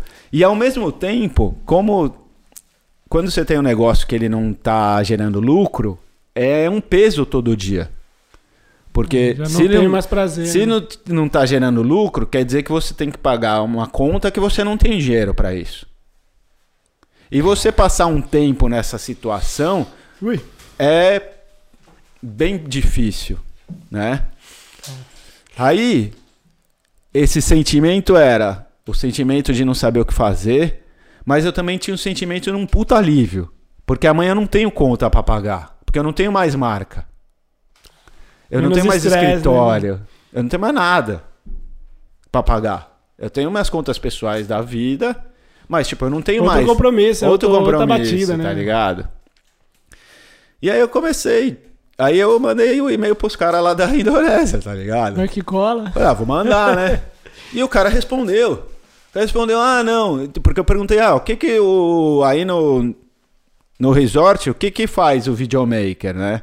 Porque era videomaker e get surf junto. Eu falei, ah, vou mandar perguntando o que que faz, né? Qual é o papel do. Do cabra, né? Acaba. Vamos lá. Aí o cara me respondeu um puta e-mail longo, falando exatamente o que ele fazia, que era filmar os clientes, ou tirar foto, e aí é, eu venderia eh, o pacote de, de vídeo e eu ganharia uma porcentagem e pagaria uma porcentagem pro resort, mas no resort eu não ia pagar nada, eu ia ter comida, ia dormir, É, ia ter no alojamento, comida, Perdido, né? É. E, porra, era na Indonésia, né? Eu tinha ido uma vez na Indonésia, que meu irmão me convidou, puta, do, em 2013. Ou seja, um ano antes disso tudo acontecer, foi a minha primeira viagem de surf para fora do Brasil, quando eu tinha 39 anos, né? Por quê? Tu só juntando as peças, né? É, e aí eu fui pra lá com meu O irmão, Ciro tá vol- falando alguma coisa. voltei e falei pra minha mulher na época, mano, puta, eu preciso ir todo ano pra Indonésia, é o lugar que eu, bom, me senti mal bem e tal lá. Ficou. E aí no ano seguinte aconteceu tudo isso e, pô, apareceu essa chance da Indonésia. Eu mandei pro O cara, o cara tá respondeu o e-mail, né? Pô, o videomaker precisa fazer isso, isso, isso, isso, isso. Tem que ter equipamento assim, que dá pra fazer isso. Dá uma olhada nos vídeos no- que a gente faz pros... Porque basicamente você meteu era... louco, na real, você falou que era videomaker, mas não tinha puta ideia. Não, eu perguntei pro cara o que ele precisava de videomaker. Não falei Ah. que eu era videomaker. Entendeu? Eu não falei nada, na real. Eu perguntei, o que, que vocês precisam de um videomaker aí? Aí o cara respondeu que ele precisava. Você precisa fazer isso, você vai acompanhar os guest, parará, tarará. Falei, beleza, peguei o e-mail, vi lá os vídeos de guest, né? Porque basicamente é o quê? É você filmar o guest. Filmar o. E no final da trip O de cliente, 10 né? dias, você faz um videozinho de 3, 4 minutos da trip do cara. Se o cara quiser, ele compra, você ganha dinheiro. Se o cara não comprar, você não ganha dinheiro. Mas pelo menos você não gastou nada. E você tá vivendo Então- num paraíso, com tudo pago, melhor comida. Mano, tudo Fome de primeira. Conhecendo gente do mundo inteiro, tá ligado? Pra ganhar, Contato, eu, pô, beleza. O que, que eu fiz com esse e-mail? Fui lá na casa do meu amigo do Tuca. Ô, Ô, Tuca! Eu preciso aprender a fazer isso aqui, brother. Ai, tá caralho. ligado? Aí ele falou: Ah, isso aqui eu te ensino, mano. Você vai aprender rapidinho. Porque eu nunca tinha filmado. Eu tinha comprado uma câmera pra Sick Mind, que era na época que gra- gravava HD, que É. tipo era né, uma Do câmera momento. boa, uma Canon. Só que eu nunca filmei. Eu lembro uma vez que eu fui lá na Zona Leste, foi com você, né? Que a gente foi filmar o saguão numa escola. Ah, então, foi ele. Esse aqui que me introduziu ao, ao mundo das filmagens. Por quê? Nanda Silva. Porque ele pegou a câmera, botou no tripé, certo? Hum. E falou, Rodrigo, Aperta o botão. tá vendo aqui, ó? A hora que você conviar, você aperta o botão. E ele tava fazendo a imagem com a fisheye de perto, tá ligado? Yeah. Então foi a primeira vez que eu filmei, foi o Léo Silva que me ensinou a filmar. É Bertiriche. É, viu? Então, aí beleza. Aí com toda essa minha experiência, eu cheguei pro Tuca e falei, Tuca, eu preciso aprender a fazer isso aqui, cara. Puta Ele falou, cara, eu posso te ensinar, não é difícil. Você não vai fazer um filme pro cinema, pra TV, fazer filme de guest, cara. Você aprende. Você colar, chega aqui, ó. Isso aqui é o programa. Pega aí, vamos baixar no seu computador, vamos instalar no seu computador. Você faz assim, ó. Você joga aqui, corta, junta. Isso aqui é a Tchau. transição e aqui você põe a música. Beleza. Poucas e boa. Fui pra casa, tinha umas imagens da viagem da Indonésia que eu tinha feito. Aí eu editei um videozinho com aquelas imagens que eu tinha, tá ligado? E ficou uma bosta. E aí, Tuca, ó, aprendi isso. Então, eu falei. Pô, isso eu, é uma fui, merda. é, então, eu fui lá e falei, ô Tuca, então, fiz isso aqui. Ele, ah, então, agora você faz Ô, isso. É, então, ele falou, meu, você pode melhorar aqui, aqui, aqui. Me deu uns toquezinhos, tá ligado? E eu, beleza. Bom, mandei e-mail pro cara. Falei, ó, eu posso fazer isso. Agora aprendi. Eu não tinha câmera, bro. Eu tinha uma T2i, que era uma câmera que, puta, já tava ultrapassada, porque eu tinha comprado 5 anos atrás. Esse Beleza. videomaker aí. Não, mano, vai vendo. Isso era. Isso era. Comecei a conversar com o cara em novembro. Aí dezembro. O Tá cara. contratado. Não, o cara me manda o e-mail. Ah, então, a gente vai decidir em janeiro, porque a, a temporada começa em março. Então, em janeiro tem dois meses, dá pra. A gente tá entre você e dois caras. Isso no Natal. Ó, Aí eu, porra, que legal, né? Mal já não foi, né? Ó, tô entre os três caras, né, mano? Mano, não tinha um link pra mandar pro cara de nada. Eu nunca tinha produzido nada de audiovisual, nada, brother. E não mandei link pro cara. E aí foi a primeira hora assim que eu Mas peraí, desculpa, mas você mandou o vídeo. não mandei nada. Ah, só, só na ideia. Só na ideia, tio. Ô, Brasil, caô da pão. Mas, assim, como tudo, eu tenho certeza que o cara sabia que eu não era videomaker. Será, mano? Mano, se você se É, você é será? videomaker, se- Cadê se- seu trampo? Não, se- exato. Se é videomaker, me manda uma porra de um link, brother. Ele não pediu e eu não mandei. Pronto, Tá tudo certo. Aí eu tava tentando licenciar a marca. Cara, o cara falou: até dia 20 de janeiro a gente te manda o e-mail falando se foi escolhido. 25 de janeiro, nada. Mandei É. e-mail pro cara. Falei: ó, então, já resolveram? E aí, Porque pelo menos eu precisava ouvir um não pra eu continuar. calmo, pra eu né, mano? decidir Pra o que eu faço da É. minha vida, né? Não, não, vai demorar mais um pouquinho, a gente ainda não decidiu, pá, não sei o que, beleza. Mas você aí tá ainda aí. Beleza. Eu falei, ah, mano, quer saber? Vou agilizar minhas paradas aqui. Dependendo aí. Se eu ficar esperando, sentado esperando, água parada, não rola. É, parado demais da aí, dengue, né? Aí, mano, fiz reunião com o cara da indústria. O cara tava distribuindo. Ele tinha a indústria de confecção e ele tava começando a distribuir umas marcas de skate no, em São Paulo. Inclusive a marca de roda do Fábio Cristiano, do Chupeta, eu até esqueci Uhum. o nome. Isso. E umas outras marcas Beleza, pequenas sei que o cara tava começando uma distribuidorazinha, né?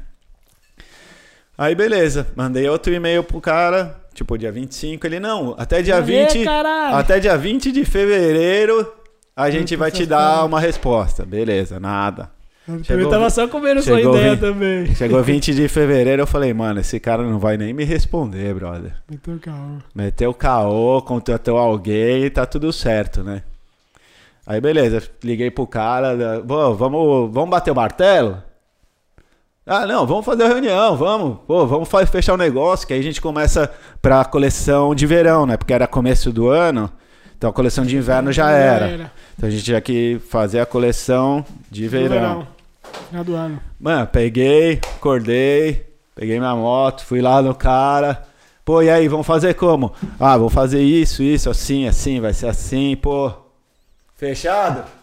Fechar. Deal. Beleza. Peguei a moto, voltei lá pra loja, né? Que eu ainda tinha o escritório na Ouro Fino, era janeiro, eu tava fechando ele. Então todo o material de todas as lojas tava lá, então tinha Muita aquele trampo. né? é.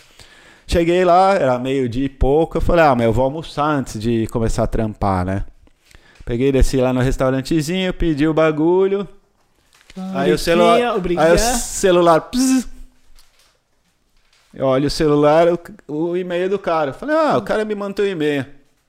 Parabéns, você é o novo videomaker do Candu e Vilas. Já, favela vencer. Eu falei, mano, não é possível. No dia que eu fecho a o contrato, parceria.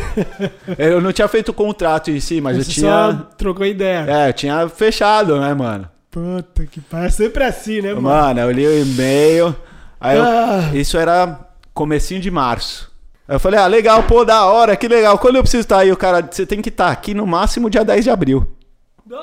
Oh my god. Um mês. Um mêsinho. E eu tendo que fechar a loja, acabar de fechar a loja, fechar empresa. é, Mano, Caralho. Complicado. vem tirar as coisas do apartamento, devolver o apartamento, sabe tudo, a Nossa, parada a que logística, né? a logística. E com um detalhe, negócio fechado. com- Não, não. Um detalhe lindo. Eu precisava comprar uma câmera. Que eu não tinha. E aprender. Ai. E aí foi isso, cara. Puta, eu comecei a vender minhas coisas, vendi minha moto, minha moto virou a câmera, tá ligado? Já fez investimento. Aí fui lá, Tuca, que câmera eu compro? Ah, compra tal. Você vai filmar, é. Então compra tal câmera. Tá, beleza. Aí perguntei pro cara, meu, que lente eu preciso? O cara falou, ó, você precisa de uma lente no mínimo 300, 400. Fui lá e comprei a lente que precisava. Beleza. Comprei, Tuca, que tripé eu compro? Vai comprar tal tripé. É. Pô, pra filmar tem que ter o cabeçote X. Pá, beleza. E Toda por aí logística. foi, né? Meu, a lente, a 120, 400, eu peguei na manhã do dia que eu embarquei. Ou seja, eu não tinha visto a, a lente ainda. Só foi. Só comprou a beleza. Comprei, fui lá na Galeria Pajé, pegar lá no centro de São Paulo, que é a galeria que é as Muamba. da- Moamba. É, Eletrônica. é. E, meu, a minha câmera chegou também no dia que eu fui viajar, porque eu comprei na internet. Tudo sempre no, Mano, no último do segundo é, tempo. porque eu precisei vender É, minha moto da pra bacana. investir a grana nessas coisas, tá ligado? Mas deu tempo de finalizar toda meu, a deu missão tempo e, certinho, brother. e tudo o... certo. Peguei o... licença, fechou tudo, deixou Não, não, então, aí eu cheguei pro cara, recebi o e-mail, li o e-mail dez vezes pra ver que, meu, É é verdade. verdade, brother. Nossa, O cantou. é verdade, cantou. E bom, e aí, E o contrato? mudou, a minha situação mudou, brother. Se você quiser licenciar, eu continuo licenciando pra você. Só que eu não posso participar da operação. O que eu posso fazer é, eu tenho pessoas que eu posso colocar aí para trabalhar com você. Por exemplo, eu posso colocar uma pessoa para cuidar do marketing. Eu posso colocar uma pessoa para cuidar do comercial. E eu fui. E eu posso. Não, eu- eu- o que eu posso é direcionar a marca, porque o, o direcionamento é mais fácil. Eu sei quem eu vou contratar de artista, o artista já sabe que tipo de, de desenho eu quero. Já Se é. for fazer propaganda também, a galera. Ou seja, a equipe que trabalhava comigo conseguiria tomar conta do bagulho, sem eu estar lá. Só que o cara falou: não, você é a Sick Mind você tem que estar aqui. Sem, sem você eu não quero. Então, My name is... então Tchau. já era, tá ligado? Eu falei. Pô, desculpa, cara, meu, desculpa mesmo, mas, puta, eu não vou perder essa oportunidade. Eu tava com não- 40 anos, solteiro. Meus filhos, o mais novo já tava com 13. Então não era mais o momento ali, ali, ou aquilo ali ou nada, né, mano? Né? Então tudo meio que Encaixou. encaixou. E aí quando eu cheguei na Indonésia, mano, cheguei lá, puta, é, é muito... Quando- Cheguei lá... Os caras meio. Eu não sabia o que esperar, tá ligado? Porque eu ia morar numa ilha. E essa ilha era, no mínimo, quatro horas de barco da cidade mais próxima. Então eu não sabia se eu tinha que Buraco levar. me meti. É, meu, eu não sabia se eu tinha que levar desodorante pra um ano, pra seis meses que eu ia ficar lá. Shampoo pra seis Aí eu comecei a perguntar todas essas coisas pro cara, né, mano? Beleza. Chegou lá. Mano, amanhã o barco sai, o ferry sai sete horas da manhã. Então a gente vai passar aqui seis pra te pegar, beleza? Beleza. aeroporto? Não, no hotel. No hotel. Mano, enchi a lata, brother. Fui dormir, sei lá que hora, eu acordei com os caras dando porrada na minha porta, brother. Os caras dando porrada na minha porta. Rodrigo, você tá atrasado, mano. Tá todos os clientes aqui no carro te esperando. E o cara que me contratou tava lá também, brother. É, esse carro aí não funcionou muito bem, não. Mano, acordei, enfiei todas as coisas na mochila. Tinha pouca coisa, né? Mas aquelas coisas, enfiei tudo na Você mochila. chegou do, do, do, do- aeroporto, já foi pro hotel, Fui e pro no outro hotel. dia você já ia trampar. No outro dia já pegava o barco pra ir pra ilha. Pô, esse porra É. encheu a cara, se Mano, emocionou. enchi a e tomou- lata e assim, puta, bom, beleza. Aí, na ida, comecei a filmar no barco, né? Mano, eu não tinha nunca filmado, brother. Só aperta o botão, só lembra do É, eu peguei- O botão aí só vai. Mano, na hora que eu peguei e comecei a filmar no barco, aí os clientes, opa, Caô, o, o caô videomaker pesado. tá desde o barco aqui, né? Eu- Mano, eu não consegui usar nenhuma imagem do que eu fiz de filme lá. Nenhuma, brother. E aí, pá? Nada, bro, nada. Sem luz. Puta, E o- horrível, E o brother. patrão falou o quê? Não falou nada. O cara tava lá. A gente tava se conhecendo, eu de- eu devia estar com uma cara de ressaca, cheirando álcool. É. Sabe aquela que. Enfim, A impressão é que. É, mas beleza, chegou lá, comecei a filmar os caras, brother. Eu não sabia colocar a câmera no tripé, mano. Quando foi, Ai, fui a primeira vez filmar. Eu não, eu não sabia colocar a câmera no tripé. Caô velho. pesado aqui. Então a primeira trip que eu tive lá, eu ia ganhar por vídeo, né? E eu Você não tinha, tava conseguindo fazer eu o... tinha, eu tinha editado um vídeo na minha vida, né? Bom, cheguei lá e falei, ah, pô, se eu desse. Aí eu falei pro cara, qual que é a média, né? O cara falou, ó, depende muito, mas você vai vender uns dois vídeos, um, dois vídeos, né? No começo, até você se acostumar e Pegar tal. o flow. Pegar o flow. Beleza. Sem, sem nenhuma ideia de, de, de workflow, nada, nada, nada. Só caminhão de fé, né? Mano, a viagem dos caras eram 10 dias. É, aí no dia seguinte de manhã os caras iam embora. Aí eu filmei os 10 dias. Aí no último dia. Tipo, Ninguém quis um- comprar. Não, um dia antes. Um dia antes do último dia eu tinha que ter o dia pra. A noite. A noite. Ó, a minha ideia. Eu vou filmar até o último dia. Aí quem quiser, eu edito durante a madrugada e os caras de manhã vão embora. Porque eu não queria. Na minha ideia era o seguinte: como eu já tinha ido surfar e já tinha alguém tirado foto minha, e eu sabia que, porra, a pessoa não conseguiu me filmar ou tirar foto de todas as ondas, certo? Sim. E de repente, se eu não filmar o cara até o último dia, de repente no último dia ele pega a onda da vida dele e eu não tô lá pra filmar. E aí o cara não vai querer. com- É, o cara não vai querer. Eu não vou ter um money shot. Aí, Dançou. Então eu filmei até o último dia. Chegou a noite, eu falei, ah, beleza, vou ver quem quer o vídeo, né? Um, todo dois- mundo... Sete cara me pediram vídeo, brother.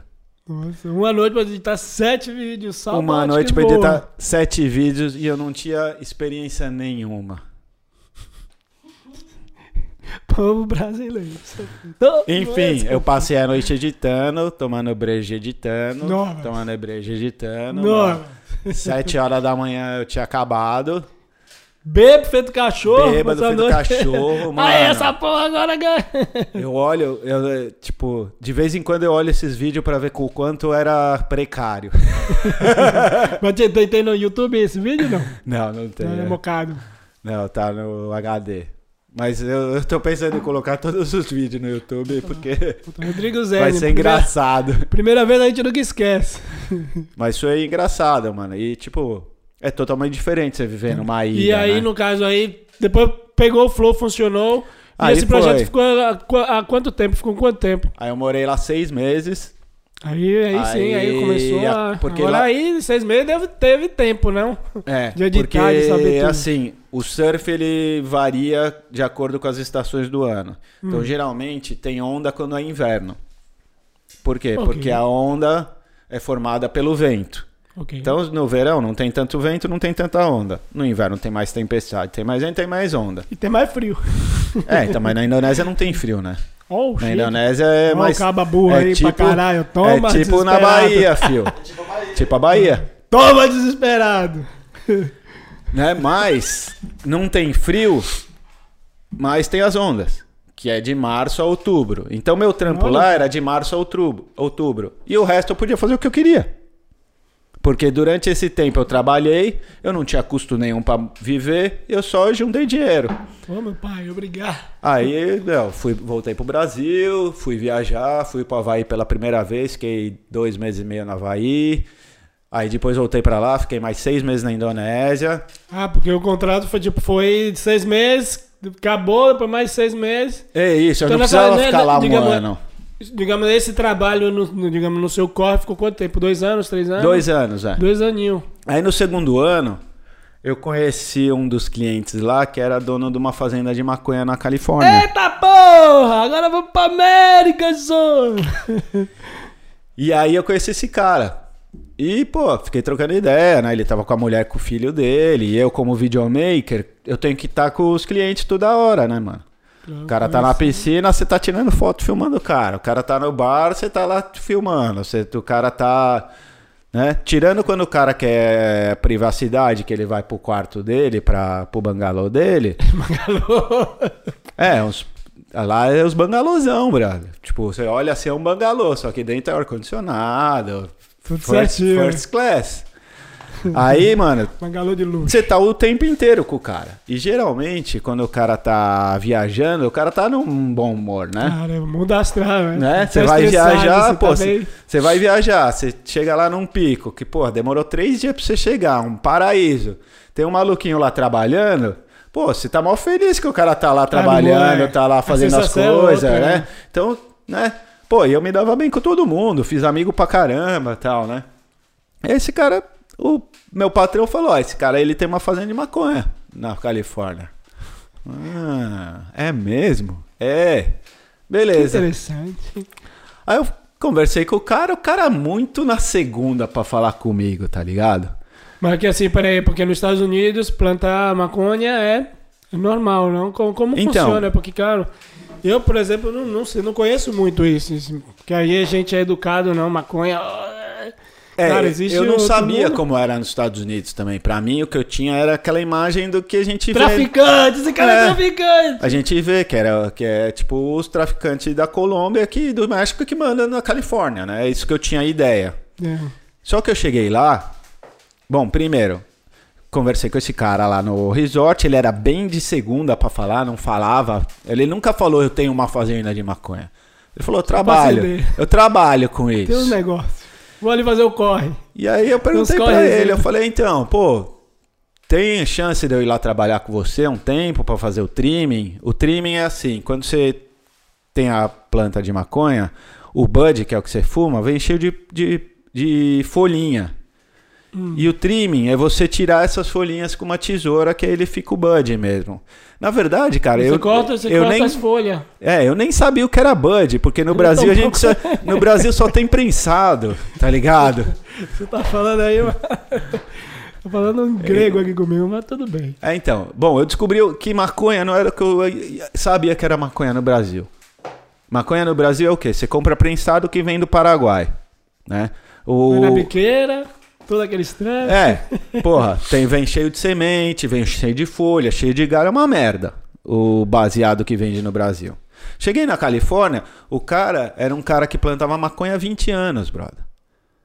Que nas... Fazendeiro. Aon- é, aonde ele tava lá é o polo da maconha nos Estados Unidos desde a época dos hippies. Os caras Que saíram. cidade é? É, chama Humboldt County o lugar, que é Humboldt o County. condado de Humboldt.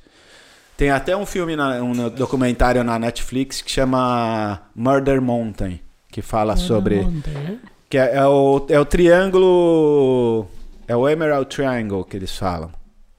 Ok. Que são algumas cidades ali do norte da Califórnia, que é onde a galera foi nos anos 80, comprou é, terra nas montanhas e começou a produzir maconha Cultivar. cultivar maconha, tá ligado?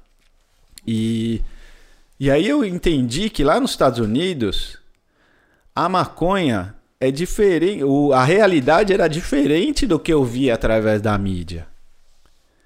A realidade da maconha em si ali, o que eu vivi era o quê? Era os caras que gostam, que são maconheiro, que decidiram mudar pra porra da, no meio do mato pra plantar maconha e viver disso. Poucas e boas. poucas e boas. O- a impressão que eu tive trabalhando com esse cara, esse cara era rasta. Tinha as fotos do cara com o rasta no pé, tá ligado? E o Ele cara. seguia a a religião, a filosofia. Não, não seguia. Ele tinha casa, tinha casa na Jamaica. Então, tipo, pela história que o cara me contou, eu vi que era um cara, tipo, um hippie que tinha o business dele lá, que era plantar maconha. Ele já tinha sido preso. Ele falou, meu, que o FBI chegou de helicóptero, tipo, o que você vê no, no filme. E, mano, você conhece o cara? O cara sozinho, trampando sozinho na terra dele, só com as plantas de maconha, sozinho. Mas qual que é? Ele vendia pra. Mas, claro, ele plantava maconha e. E vendia. Óbvio. Não é maconha pra galera. Pro... Não, brother, ele vendia pros traficantes que levavam pra outros lugares. Eita, pô! Mas o traficante era um cara assim, tipo, é igual eu vim. Era igual se eu tivesse a Sigmind e vinha um lojista do interior, vinha na minha loja e comprasse 10 mercado é shape pra levar pra lá. Não, não era liberado. Ah, vale, vale, vale, vale. É, que agora não tô entendendo nada. Não era liberado na época Vai. atrás. Vai, tá vai, vai, vai, vai. Pra Agora deixar que tá claro, né, liberado. velho? Agora, porra. Sim, sim. Mas o que eu falo é assim, pô, o cara pega, compra uma terra lá na, na montanha, não tá incomodando ninguém, plantando a maconha dele pra fazer o dinheiro dele, é muito diferente do que eu conhecia do Brasil. Claro, você vai. O que eu conheço do Brasil é que você compra na biqueira a maconha que é uma bosta e quem te vende é um bandido que se você falar errado o cara vai te matar. Outra fita. É outra fita. É diferente, pô, você vai comprar maconha de um cara que ele cultivou, que ele gosta, que tem uma qualidade porque ele fez a maconha. É outra, é tipo, É outro contexto, é outra. é um lifestyle a maconha lá. Entendeu? Aham. O cara, ele tem a fazenda porque ele gosta de maconha. Ele fuma maconha o dia inteiro, todo dia. Ah! É, tipo, é outra.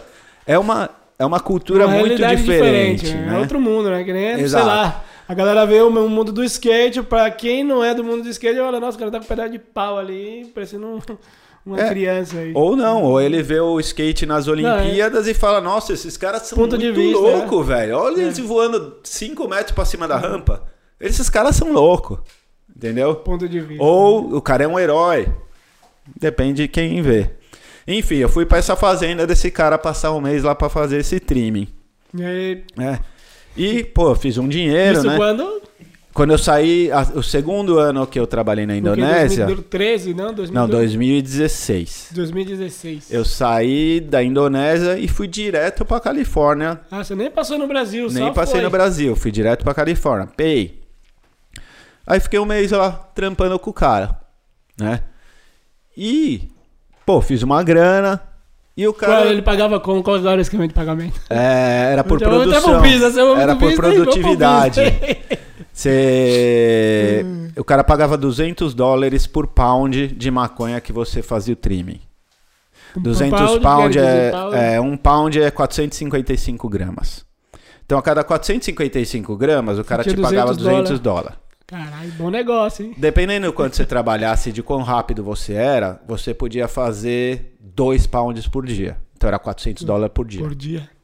Trabalhando quantas horas? 12, 14, 15, Ah, o quanto corre, você quiser. né, é, mas, mano, você vai pra lá.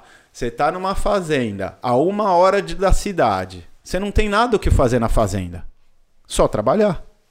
Cara, você tá no meio do mato, né? Não, você, você foi lá pra isso. Você foi lá pra passar um mês trabalhando pra fazer o máximo de dinheiro que você puder. Cara, tem Né? sentido, tem E eu sentido. não fiz isso porque eu tinha acabado de sair da Indonésia. Tava cheio de botar, Tava- tava lá bonado mesmo. É, então eu acordava, sei lá. Falei, fumar maconha boa, É. fazer o dinheirinho e vou sair fora.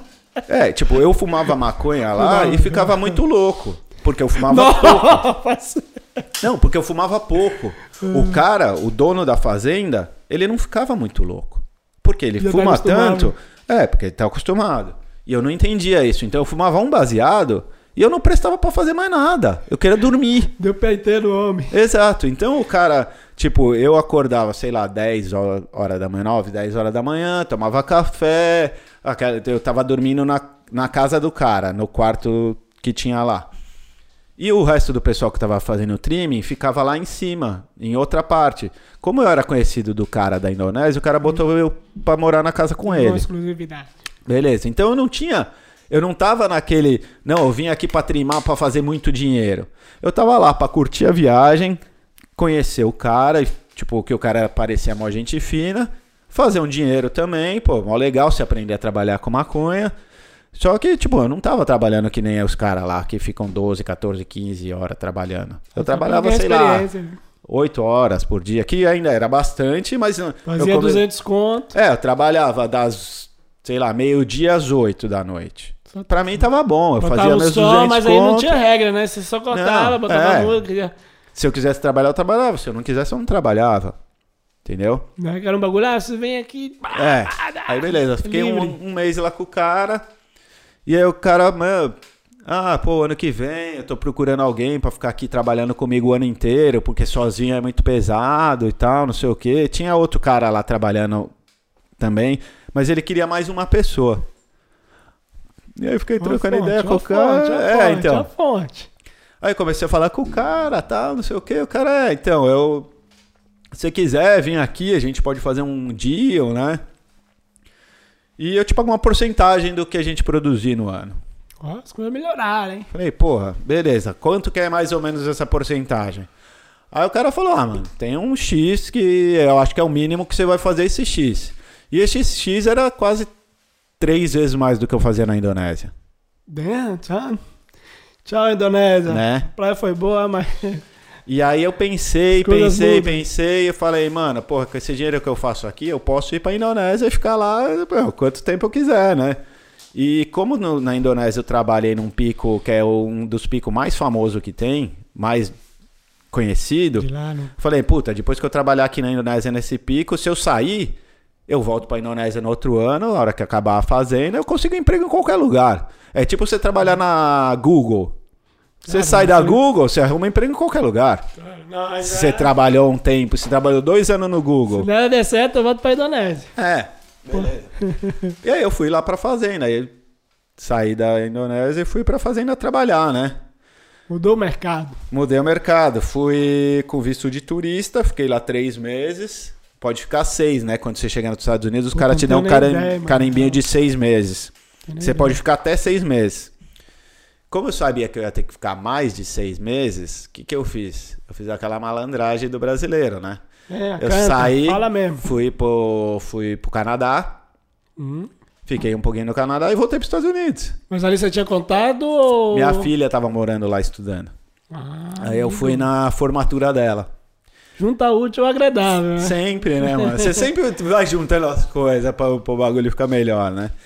Aí fiquei lá dois dias no Canadá e voltei. Olha que malandro. Cheguei nos Estados Unidos, carimbão mais seis meses. Isso era junho. Falei, beleza, eu posso ficar até o final do ano aqui. Tranquilo e calmo. Sem problema. Fui Porque... muito doido. E aí comecei a trabalhar com o cara, velho. Chamei um monte de gente, um Ah, monte de brasileiro aí- pra foi trampar aí, lá. Foi aí que partiu de... Porque eu vi um boato. Agora, agora eu tô sabendo que então a fonte foi você, então. É, que- então. Vários. Tipo, porque eu tive até uma oportunidade, um amigo me falou, não sei se foi pra essa fazenda. Não, porque na, no, nos Estados Unidos pode ir pra uma fazenda de gás. É, lá tem várias fazendas, na verdade, Então, né? não sei E- se foi essa. e aí. isso- Mas eu lembro que passou uma época que várias galera estavam indo. É. Eu Toma conheci aqui, lá uma. manager aqui da fazenda. Conheci umas minas que iam todo dia, fazia já cinco anos que os caras iam. Todo, todo ano os caras iam pra lá. Os caras da África. Todo ano. Eu conheci lá os. os, os... De onde eles eram mesmo? É, esqueci, mas é, a cidade deles era Dakar, que tem o Paris Dakar. Uhum.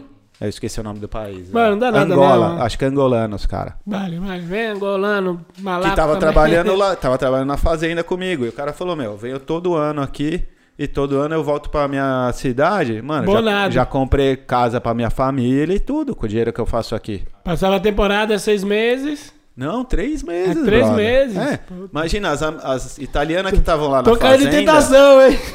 Se o pau da baixão vai dar um time, hein? Bro, as italianas que trabalhavam bastante fizeram 10 mil dólares em um mês, cara. Imagina você trabalha três meses, é 30 mil dólares, velho. 30 mil dólares hoje no Brasil, você compra uma casa. Tranquilo e fácil, três meses. Três meses de trampo. Poxa, vendendo negócio, hein? Enfim, pô, tava Vamos lá fazer o Daba trabalhando, Show dessa fazenda aí que a gente. tava lá com o cara, pô, da hora, cham... Da maconha.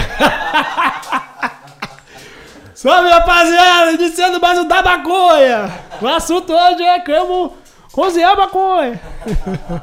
A gente corta ela aqui e vai ali. Vai, vai, fala mesmo. Não, tô brincando, tô brincando. Vai, vai. Não, então, é muito louco isso, porque esse é o tipo de mentalidade que o brasileiro tem. E não tem nada a ver com o que é aqui nos Estados Unidos.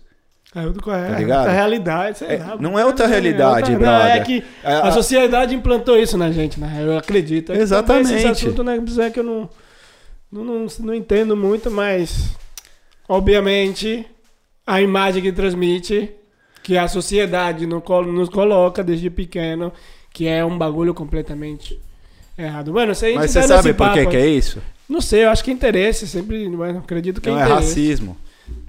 Também pode ser racismo, pode ser Não, interesse. Você pode Mano. ver os documentários, como eu falei, eu gosto muito do documentário. É. Mano, tem um documentário que fala que a política War on Drugs dos Estados Unidos é a política para prender pessoas negras. É, é, tipo, é isso. É, mas tu ima- imagine, beleza, tem o racismo, mas a ganja, né, tipo, não tem cor, a pessoa pode fumar, pode ser do caramba. Mas agora eu acredito também que pro lado financeiro, porque imagina, o tabaco, o cigarro, é uma indústria que gera bastante dinheiro, que então gera Sim, bastante sim. imposto, enfim, é uma catena de Então, interesse. mas isso não, não, não é um pensamento certo. Porque Não, se você sei. pensar, o cara do tabaco, ele teria a maior, a maior vontade de que liberasse maconha. Porque o cara tem todos os fornecedores. O cara tem toda a maquinária para fazer cigarro. Para ele fazer cigarro de tabaco e de maconha é a mesma coisa, só muda beleza, mas com um diferencial. Qual? Se você. Porque, claro, também estamos no assunto aqui de ganja, tipo, não, não é que eu entendo do bagulho, mas. Pelo que a minha. Pelo que eu sei, até que eu sei que se você planta uma ganja, a planta que você ganjou, você espera um tempo, você pode pegar e ganjar e fumar. Ou não? Sim, claro. É, Então, aí tá o diferencial. Você só planta e não depende de mais nada. Então, pro governo. não- Bueno, é que o bagulho é louco, é meio complicado. Mas É. se você para pra pensar nisso, não tem muito lucro eu liberar, que eu não vou ter tanto. Tem, mano. Você não pode fazer cerveja? Sim. Por que você não faz? Porque é um, um processo muito longo. A mesma coisa da maconha, Mas filho. a maconha você bota a, a não, semente, é, não? não é assim, tio. Você já plantou alguma coisa na Ah, eu vida? tô falando que. Não, Já- planta sim, eu tenho aqui, mas é, eu não, não você entendo. já plantou planta que você precisa cuidar dela? Sim, aí, ó, atrás aí tem um bocado aí. Logo te mostra aí Então, o deserto do Saara. Você só, bo- você só bota, você só bota a semente e tá tudo certo? Não, tem que cuidar. É a mesma coisa com a maconha. Certo, mas aí, o, não sei, a gente já tá debatendo do bagulho que eu não, não sou esperto, certo? Só que eu, eu na, na, meu, na minha opinião, se liberar, tipo, pra, pra plantar mesmo, tipo, você vai ter a semente, você vai plantar, e logo depois todo o trabalho vai depender apenas de você, correto? Então, por exemplo, do cigarro, tampouco sei como fabrico cigarro, certo? Mas eu acredito, a, a cerveja necessita de processos. Então, esses processos necessitam ter alguém para comprar uma máquina, comprar isso, não sei o quê. Então, sempre tem um interesse, tem um imposto, não sei o quê, não sei o quê, não sei o quê. E, digamos, até o ponto que eu sei, porque eu sou ignorante nesse caso, certo? A, a, a planta natural, você só planta e tudo depende de você. Tipo, É, mais ou menos, cara. Tipo mas assim. é isso, né? eu, eu acho que é é- um interesse, não sei, pode ser racismo também, mas brother, financeiramente falando, financeiramente é a melhor coisa pro governo. O, o- eles não veem. Claro que eles vêm. É que, como você falou, você não tem É, informação. não tenho informação, eu sou cabo. O- os estados da Califórnia, por exemplo, Colorado, o que eles estão ganhando em tax do mercado de maconha está salvando da crise do Covid. Isso é matéria de site, Fato. de site financeiro, Uhum. brother. Não é que eu tô falando que eu acho. Não, já, isso já, é já, fato. que fique claro que é só uma opinião minha, entendeu? Por isso Não, que eu sim, acho sim. que, que eles não, Não, não, liberam por o- fato de ser Cara, se você menos vê o- lucrativo. Se você vê os documentários de rap, esse aí do, do Riot de LA, Ah. de como o rap surgiu, documentário de droga, de, falando do crack. Ah, todo- Porra, já estamos no carro.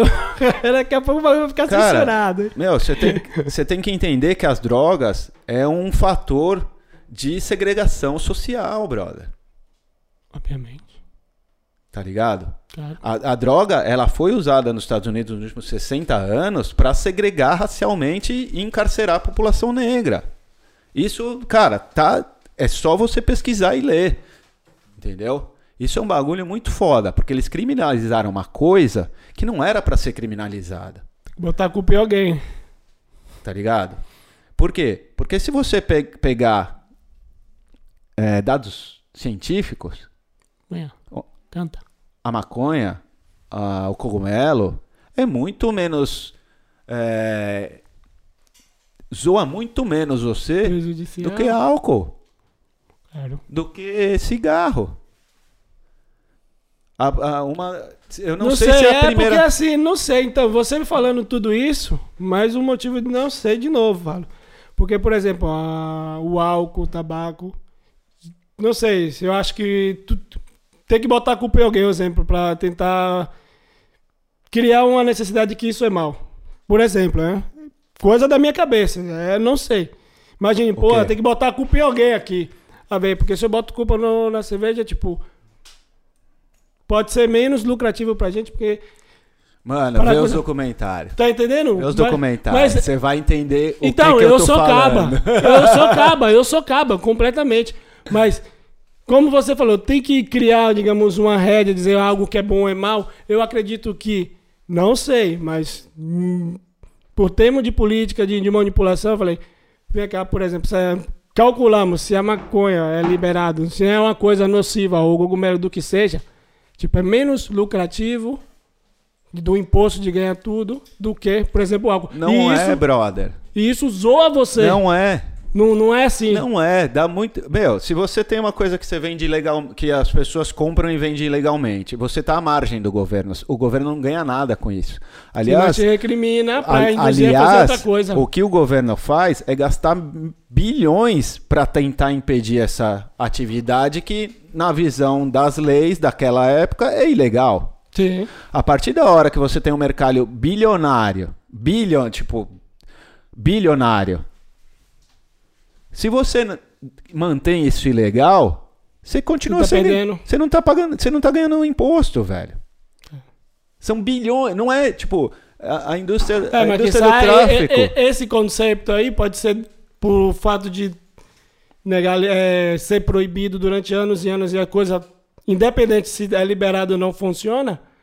Tá entendendo? Porque assim, não tô defendendo o governo, que eu não sei nada de governo, tá entendendo? Porque eu acho imposto. Na minha cabeça, o governo sempre vem imposto. Não Sim. sei, tá entendendo? Então, o que sai naquele tempo, que se eles tivessem a mente aberta de legalizar tudo e tal, Não, poderia não isso- é esse o não- problema. não- o problema é o seguinte: Fala pra nós. quem usava maconha nos anos 60? Ronaldo. Exato, Ronaldo que veio da Jamaica, que veio da Etiópia, que veio da África. Hum. Ah, claro, é da cultura cubicana. É, amigo!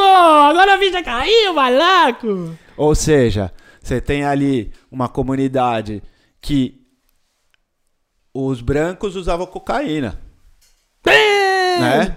O cara que é rico branco, cocaína é é uma droga, Caralho, o bagulho tá é pesado uma droga mesmo, né? chique. Vamos fazer assim. Não é pesado, brother. Droga existe, sempre existiu. A gente no Brasil que tem essa mentalidade que droga é coisa do diabo, brother. Mano, droga sempre teve, sempre existiu. Vamos falar de droga legal? Álcool, tabaco? Tem, não, não, não. Agora mas vamos falar- O bagulho, na real, o bagulho Vamos falar sempre das zoa. outras drogas legais que você compra na farmácia. Medicina. Os opioides. Mano, tem uma crise dos Estados Unidos de crack foi causado por diazepam e lorazepam, que é droga pra você é, contra a depressão. Você vai no médico, aqui minha, minha mina, cara, foi lá no médico com depressão, o cara nem consultou ela. Mandou, Toma diazepam, Toma né? diazepam. É um bis, é um negócio, né? Tá ligado? Ou o outro lá que é de depressão. E aí o que acontece? Você vai lá, cê- seis meses você tá tomando a porra do remédio. Aí o médico fala: não, acabou. Você tá bem. Tá bom, tô melhor, ótimo. Pô, que legal. Dá uma semana, brother. Voltou tudo. Brother, você quer aquele remédio. Você não dependência, tem. Aí você vai comprar no mercado negro. Aí um remédio que um- um- uma cartela você paga 10 dólares, no mercado negro é 100.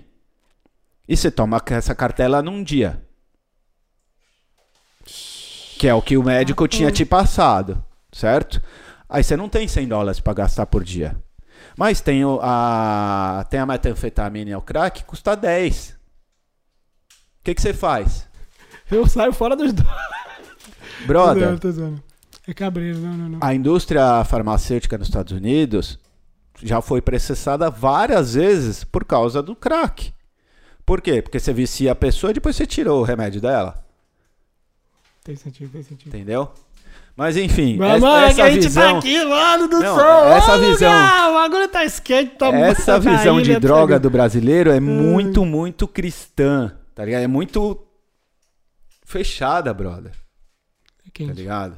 Até hoje, é, é isso. Porra, eu falo de cocaína, eu, tipo, falo de cocaína de droga. Mano, todo mundo usa cocaína no Brasil. Tipo, Ah, amor! todo mundo que eu conhecia Ah. usava cocaína no Brasil.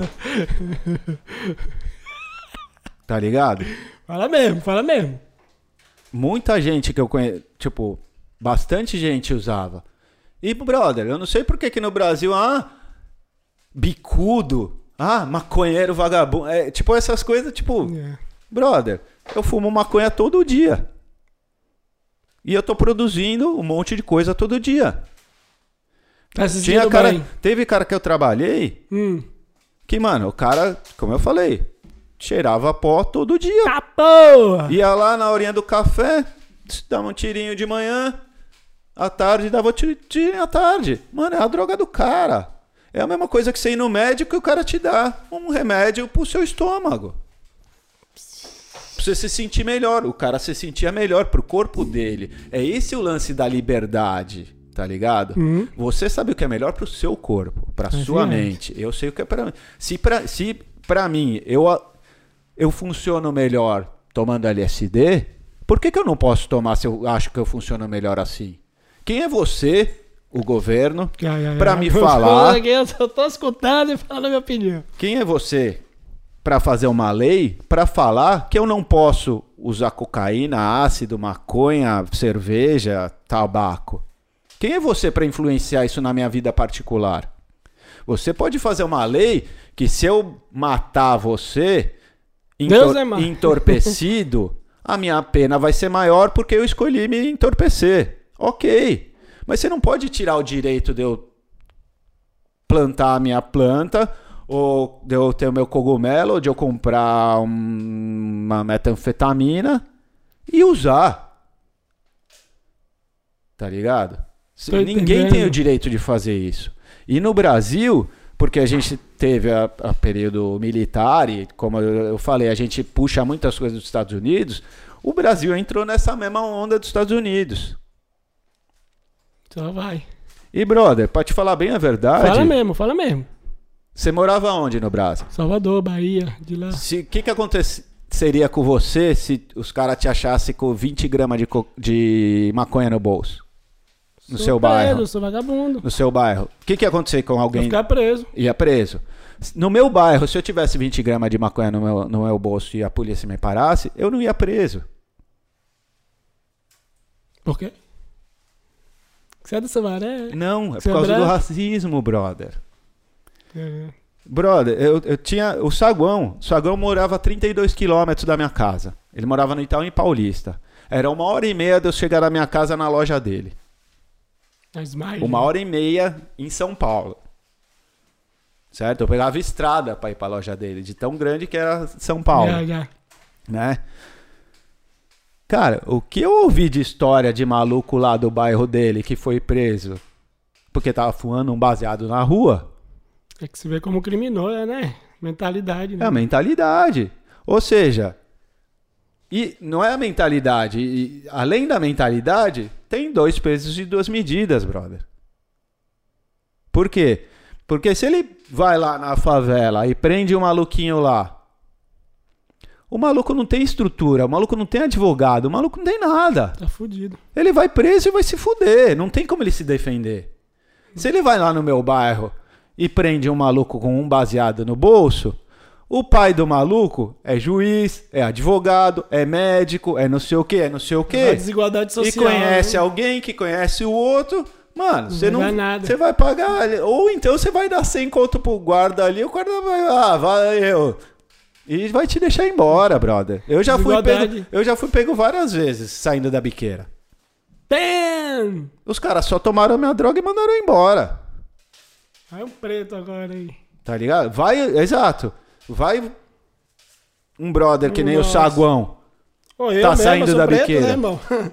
Tá saindo acha? da biqueira com um papel, com uma grama. Aí vai, é, porque aí a gente já tá tocando num outro tema que é. pss, o buraco é mais embaixo. Então, mas é isso que eu tô te Ah, explicando. Essa Obrigado, guerra Adolfo. contra as drogas não foi contra as drogas porque as drogas fazem mal.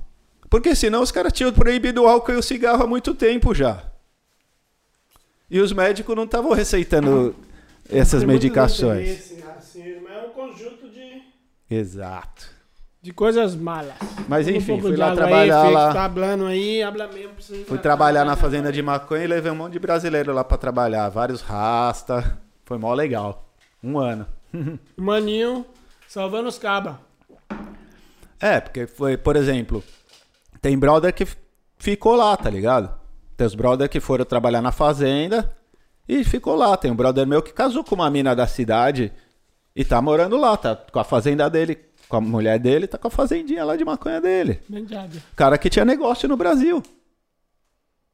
Tinha negócio bom no Brasil, que dava dinheiro. O cara largou tudo pra ir. Pra viver essa Tá ligado? Aí é a opção, né?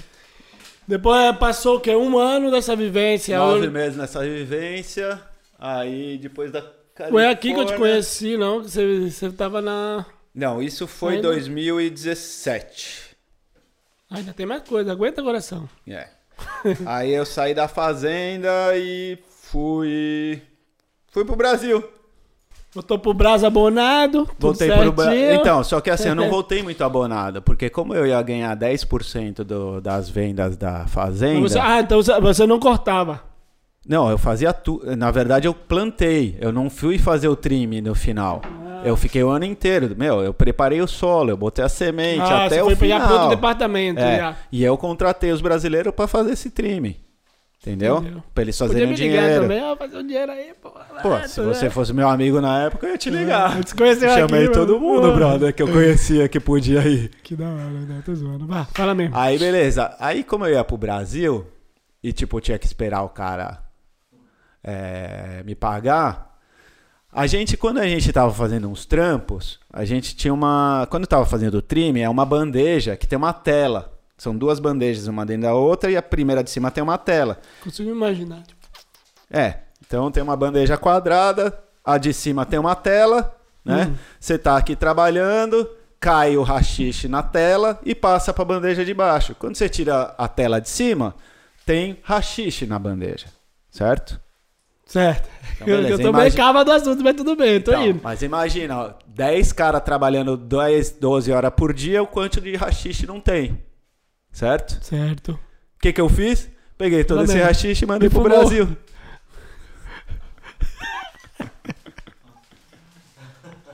Ô, lugar! Aguenta coração! Como assim você mandou pra cima? Mandei pelo correio, brother. Tem certeza que quer falar por isso? Um, O bagulho vai um- monetizar. Vai dar atrás um do... quilo de rachixe. Mas acho que não pode falar, né? Por quê? Pode botar na net? Por mim pode, não tô nem aí, brother. Aguenta coração! E aí eu aí cheguei lá no Brasa, né? Mandei pelo correio pra vários endereços diferentes. Ah, Foi porra! embaladinho. Chegou metade do que eu mandei, o resto ficou na Polícia Federal. Que dá pra rastrear. Mano, Dá pra rastrear no, no aplicativo do correio. E aí eu escolhi um cara lá que pegou tudo, me pagou e ele. Mas o outro mano lá sabia de que você fez essa fita aí? Qual mano? O dono, né? O Rasta. Sim, sim, ele. Porque ele não queria o rachixe, ele não vendia rachixe, tá ligado? Ah, e ia jogar fora. Não que ele ia jogar, eu não sei o que ele ia fazer, mas ele não pediu pra separar o rachixe, tá ligado? Foi um extra. É, foi tipo um extra, tá ligado? E, Funcionário do ano. e aí, brother, mandei lá, puta, fiz mó grana com o hash no Voltou Brasa. pro Brasil mais bonado Ah, ainda. aí fiquei, meu, seis meses no Brasil, aí fui pra Indonésia de novo, que aí eu consegui um trabalho lá, um freela de um mês num outro surf camp. Aí fui pra Indonésia, fiquei um mês na Indonésia. Aí uns brother meu foram pra Fiji e me ligaram. Falou, ô mano, a gente tá indo pra Fiji, vamos aí? Eu nunca tinha ido, eu falei, ah, os caras falaram, meu, a gente já tudo tá. certinho mesmo. A gente já tá com o hotel pago, o barco pago, você só precisa chegar lá. Falei, vamos? Ah. Vamos aí. Peguei e fui pra, pra Fiji. Aí chegou em Fiji, os caras iam ficar 15 dias e eu não tinha o que fazer depois que eu, que eu tava em Fiji. Aí minha irmã mora na Austrália, eu falei, ah, eu vou lá pra Austrália, né? Tá em Fiji, ali é pertinho. Só que, meu, aí eu dei maior sorte, porque eu cheguei em Fiji, na última semana que meus amigos iam estar lá, teve a regata anual de Fiji. E a regata é tipo uma semana, assim, né? Mas qual que é a fita da regata? Regata, assim, Regata é quando vai vários barcos de vários lugares pra esse lugar e faz competição, faz brincadeira. É, tipo, meu, é outro mundo, cara. Tipo, é outro mundo que. Se Vale a pena conhecer. Se eu falar só desse mundo dos barcos, brother, tipo. A gente É não muito sai daqui louco. hoje. Enfim. Aguenta, coração. Enfim, tava lá com meus amigos pegando onda. À noite no bar conheci os caras da regata, né? Que tinha barco, que tava lá. Fiji é, é mais ou menos perto da Austrália, Nova Zelândia. E aí eu comecei a conversar com os caras. Ah, eu tô indo pra Austrália tal. Tô vendo de comprar o voo pra dia tal. Aí um dos caras que eu conheci, que depois eu fiquei sabendo que era o cara que organizava a regata, ele falou: você vai pra onde? Meu, conheci assim, tava sozinho, meu amigo tava com a mina dele. A mina do meu amigo chegou depois que a gente tava uma semana surfando, ela chegou. E aí meu amigo tava no quarto com a mina dele, eu falei: "Ah, vou tomar um drink lá no bar, né?" Cheguei no bar, eu vi uns caras cara sentados na mesa tocando música, o cara começou a tocar Johnny Cash, eu fui lá e sentei na mesa do- com os caras e comecei a falar com os caras. E era esse cara. Eu falei, ó, tô- pô, sou brasileiro, tô indo pra- daqui pra Austrália, tô vendo de comprar meu voo, mas não sei que dia eu compro e tal. Aí o cara falou, ah, meu, você tem pressa pra chegar na Austrália? Você tem tempo? Eu falei, não, tô meio que de férias, né? Falei, por quê? Ele falou, brother, tenho certeza que aqui tem 70 barcos australianos. Tenho Ó. certeza que vários negros estão precisando de, cri- emoção. de crio pra voltar pra Austrália com o barco. Eu falei, é mesmo? O cara, Vamos é. aí. Mano, dois dias depois eu já tava dormindo no barco que ia me levar pra Austrália, tá ligado? Wilson! Conheci um maluco australiano que tava fazendo uma volta ao mundo já há três anos e meio. Mano, barco de patrão, um catamarã de 40 pés, quatro quartos, meu, bagulho. pra vagabundo. E aí fui pro barco do cara, o cara, Austrália, ah, tô indo pra Austrália, se você quiser vai comigo. Eu falei, ah, beleza. Aí liguei pra minha irmã, né? Falei, ó, não vou mais agora, não vou pegar avião. Colei um- uma carona num barco. Ela, ah, porra, já tava te esperando aqui, mas, pô, beleza, vai, te espero mais. Quanto tempo você vai demorar? Vai saber. Perguntei pro cara, né? Falei, quanto tempo é daqui pra Austrália de barco? Ele falou, ah, dá mais ou menos uns 10, 15 dias, dependendo do... É, Falei pra minha irmã, daqui 10, 15 dias eu tô aí, né? Aí beleza. Aí tamo lá na regata, acabou a regata. Começamos a preparar o barco pra ir pra Austrália, né? Na minha cabeça, tamo indo pra Austrália. Aí pegamos, andamos, sei lá, duas horas de. Saímos do porto, assim, né? Da onde tava tendo a Yeah, regata, tinha o corpo, o, o porto. Saímos lá, começamos a navegar. Eu, pô, legal, né? Aí o cara, a gente vai parar na Nova Caledônia e da Nova Caledônia a gente vai pra Austrália, porque a gente recarrega na Nova Caledônia e tal, É, né? Falei, para, beleza. né? Quanto tempo é daqui na Nova Caledônia? Ah, uns quatro dias. Beleza. Então já dá mais que. Não, é quatro até Nova Caledônia e mais uma semana até Austrália. Ah, já calculando. Calculando. Ah, vale, vale. Aí eu vale. falei, beleza. Aí a gente pegou, saiu com o barco, mó feliz, primeira vez velejando, né? Porra, legal pra caralho. Aí, meu, a gente andou, sei lá, umas 3, 4 horas, o cara viu uma ilha e falou, ah, vamos parar aqui. Tá bom, né? Vamos parar aqui, né? Eu pensei na minha Conheço cabeça. Esse filme. Pensei na minha cabeça, beleza, vamos parar, dar um mergulho, né? Comer alguma coisa e seguir viagem. Chegamos lá, paramos na, na ilha, na praia, todo mundo nadando. Aí os outros barcos, alguns chegaram junto, porque a regata vai todo mundo junto, tá ligado? Yeah. Todos os barcos Ah, vão viajando tá no meio, todo todo mundo junto, junto. Então você vai daqui pra aquela ilha ali, tem 10 ilhas. Então um cara vai pra aquela ilha, outro vai pra outra, né? E aí você para o barco, fica dois, três dias naquela ilha. Tranquilo e calmo. Aí você pega. Ah, o vento, o tempo tá bom pra viajar hoje, vamos viajar. E aí o que aconteceu foi que demora 15 dias pra ir pra Austrália. Se você for direto. A gente ficou um mês em Fiji É, e um é. mês na Nova Caledônia. Demorou Dois dois, meses. meses pra eu chegar E na aí, Austrália. E aí, E aí toda vez que eu mandava. Aí deu 15 dias. Aí deu uns 10. Não, não deu, deu uns dois dias. Eu percebi que a gente não tava indo. Que a gente foi pra ilha, emocionou. parou na aí ilha, ficou. aí foi pra outra ilha, parou na outra ilha. E tipo, eu percebi que a gente não tava indo mesmo pra Austrália, né? Aí eu falei pro cara, meu, você não falou que demorava 15 dias pra ir pra Austrália? Ele falou, é, demora 15 dias. Se você for direto, você vai fazer isso Olha a letra isso. pequena, olha a letra pequena do bot.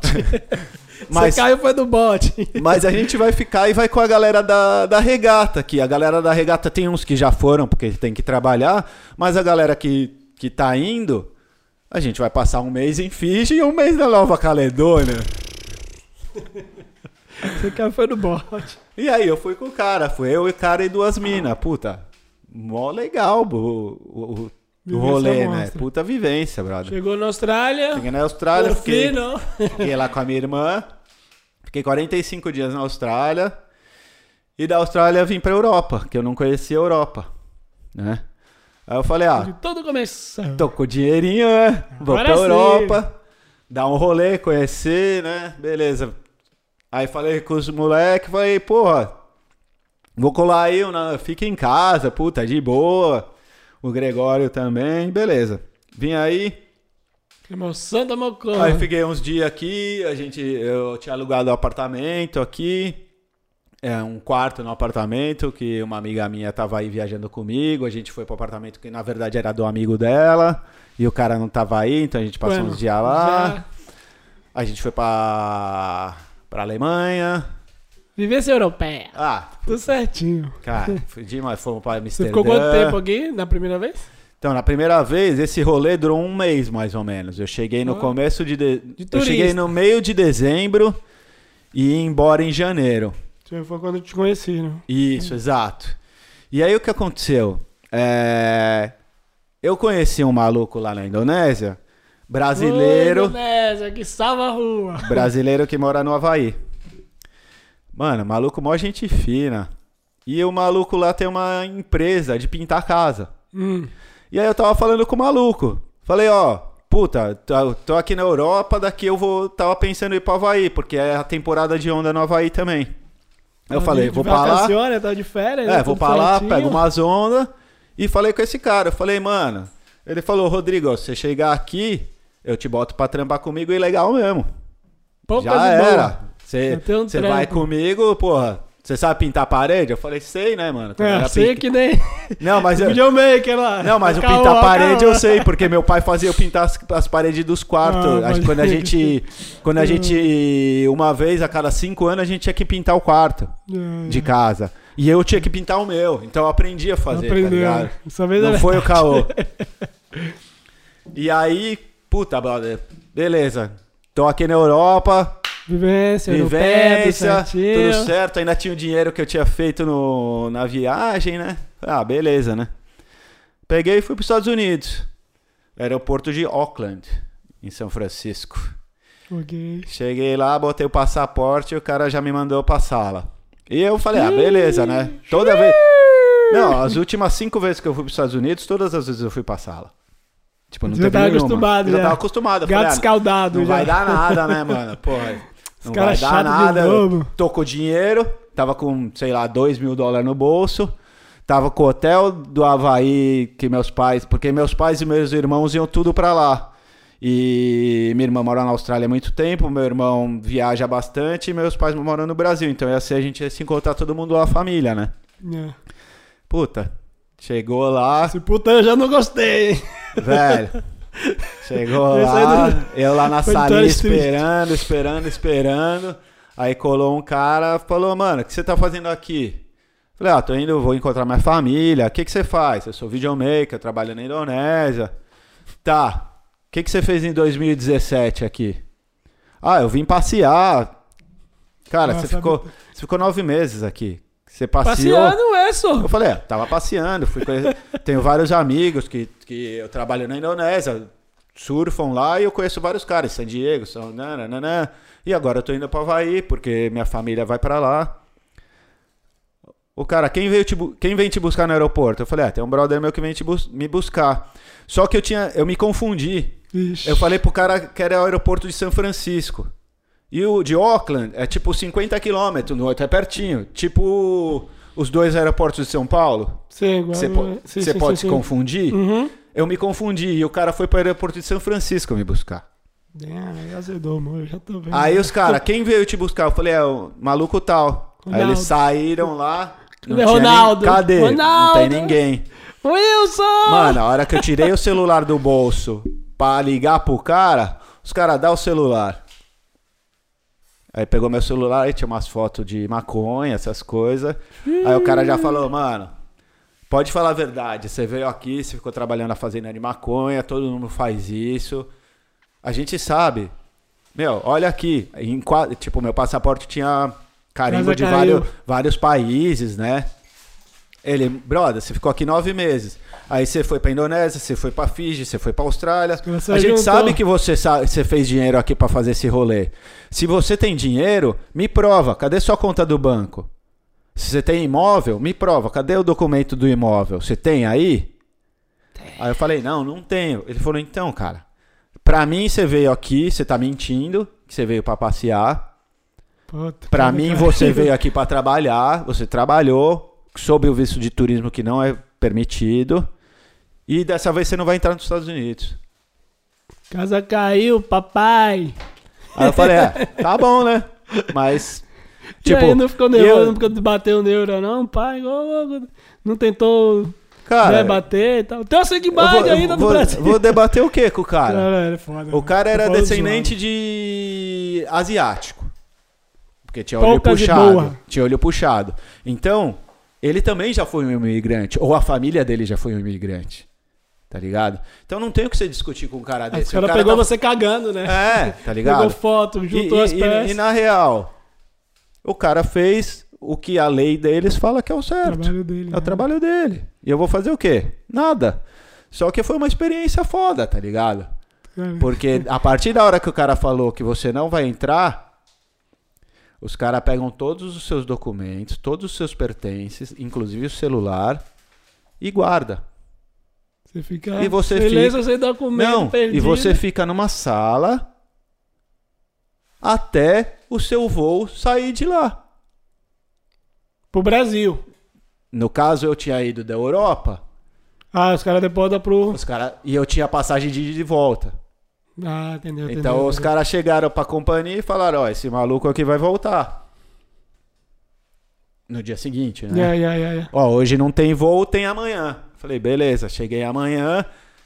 Puta, aí você fica algemado, você não come. Quer dizer, os caras iam no, na lanchonete e traziam hambúrguer com batata frita, brother. Eu que era vegano, não tinha muita opção, tá ligado? Mas tudo Não bem. dava nada. Meu, você fica sentado numa sala com mais cinco, seis negros, tudo pra ser deportado, tá ligado? Mas ali o clima era aquele de boa, né? Não, tipo, Ninguém falava. pá. ninguém falava, brother. Você passa a noite sentado numa cadeira, aí você dá umas cochiladas, tá ligado? Eu, não- eu não tinha o que fazer, eu tava tranquilo, tá ligado?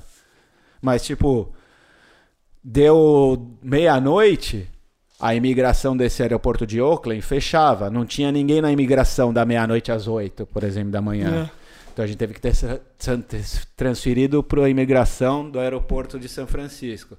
Aí os caras te algemam. Pelo menos o tempo passa, né? Não, os caras te algemam, brother. Já foi algemado? Eu não, graças a Deus não. Então, você não sabe o que é ser algemado, brother. Pra nada. Tá ligado? Os caras algemam, você sai do aeroporto algemado, entra no carro da polícia, entra no aeroporto, todo mundo te olhando, Caralho, tá ligado? é foda. Falar É assim um bagulho. é uma coisa, né? Você fala, porra, brother, eu não fiz. Eu não fiz. Eu fiz coisa que é. Que foi contra a lei dos caras, É. mas eu não sou um cara que preciso ser algemado. O cara vai me falar pra eu sentar aqui, eu vou sentar aqui. Mas é que o cara falou, brother, eu não sei se você vai me atacar. Ele falou, entendeu? É foda, é delicado, hein? Já tá E aí, beleza. delicado. Aí- Solta! É, aí chegou no dia seguinte, a mulher da companhia aérea chegou. Ah, Rodrigo, seu ticket aqui, vambora. Ah, beleza. E eu sem celular, sem ter quem avisar. Cara, e a família, cara? Você ficou. Aí, mano, eu tava ali na salinha e chegou uma mi... aí atrás de mim tinha as pessoas que ainda iam ser entrevistadas pra ver se iam pra salinha ou não, pra segunda salinha. E aí sentou uma mina do meu lado com o celular. Aí eu falei, meu, posso usar seu celular um segundo? Porque eu vou ser deportado, os caras estão com meu celular. Aí eu consegui entrar no meu Facebook, no Facebook e postei lá, ó, galera. Casa Bo- caiu. Marquei o Naan e marquei o meu amigo que tava me esperando. Eu falei, ó, galera, tô indo embora de volta pra Europa deportado. Só isso. e devolvi o celular pra mina e, os, e meu, beleza. Aí cheguei aqui e voltei pra casa do. Mas chegou aí na hora e... ah, não, não. Chegou lá, mina, tá aqui sua passagem. Sim. Beleza, peguei a passagem, não era pra Barcelona, era pra Paris. Oh. E eu, caralho, mano, mas eu não vou pra Paris, eu vou pra Barcelona, eu não tenho casa em Paris. O cara vira pra mim e fala: Tudo bem, moça, quando tem viagem pra Barcelona? Amanhã. Cara, você quer ficar mais uma noite aqui preso ou você quer ir pra Paris? Eu falei: Vamos pra Paris. Mas chegou lá, você já comprou a passagem. não, eu não comprei nada. A mulher chegou, trocou a minha passagem, que era de volta pra Barcelona, ela trocou por uma pra Paris. Vale, mas chegou em Paris o quê? Cheguei em Paris e fiquei três dias em Paris. Arrumei um hostel. Bueno, é, é o que o Bruninho falou, né? Que Não, você, os ca- você deixa no Brasil É, tipo, e pode sair em qualquer lugar. Mano, você se vira. Estamos ficando ainda- já expertos já Não. de- deportados. E né? tinha um cara lá que não tinha passagem de volta. E aí, lógico, você chega no país, você fala, você tem dinheiro pra ficar aí? O que, que você responde? Todo mundo responde que sim. É, claro aí, se- aí o cara, pô, beleza, você não vai poder entrar. Você tem que comprar sua passagem de volta. Aí o cara, mas eu não tenho dinheiro. Ué, mas você acabou de falar quando você ia entrar que você tem dinheiro, você tem mil dólares, mil quinhentos dólares, dois mil dólares pra ficar aqui nos Estados Unidos. mentira, né? Entendeu? Enfim, voltei aqui pra Europa e fiquei aqui, tá ligado? Cheguei, fiquei na casa do- dos meninos até resolver o que eu ia fazer.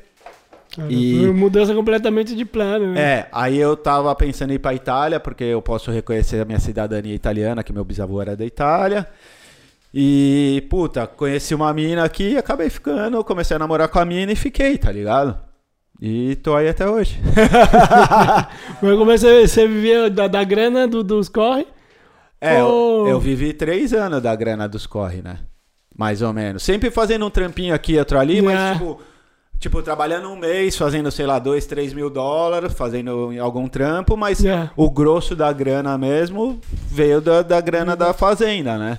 Porque o cara ia me pagando também Grande conforme ele, ia, conforme ele ia vendendo, ele ia me pagando, tá ligado? Entendeu? Então, tipo, durou uns dois anos essa grana. E agora que você que, que, que se dedica aqui agora? Então, agora.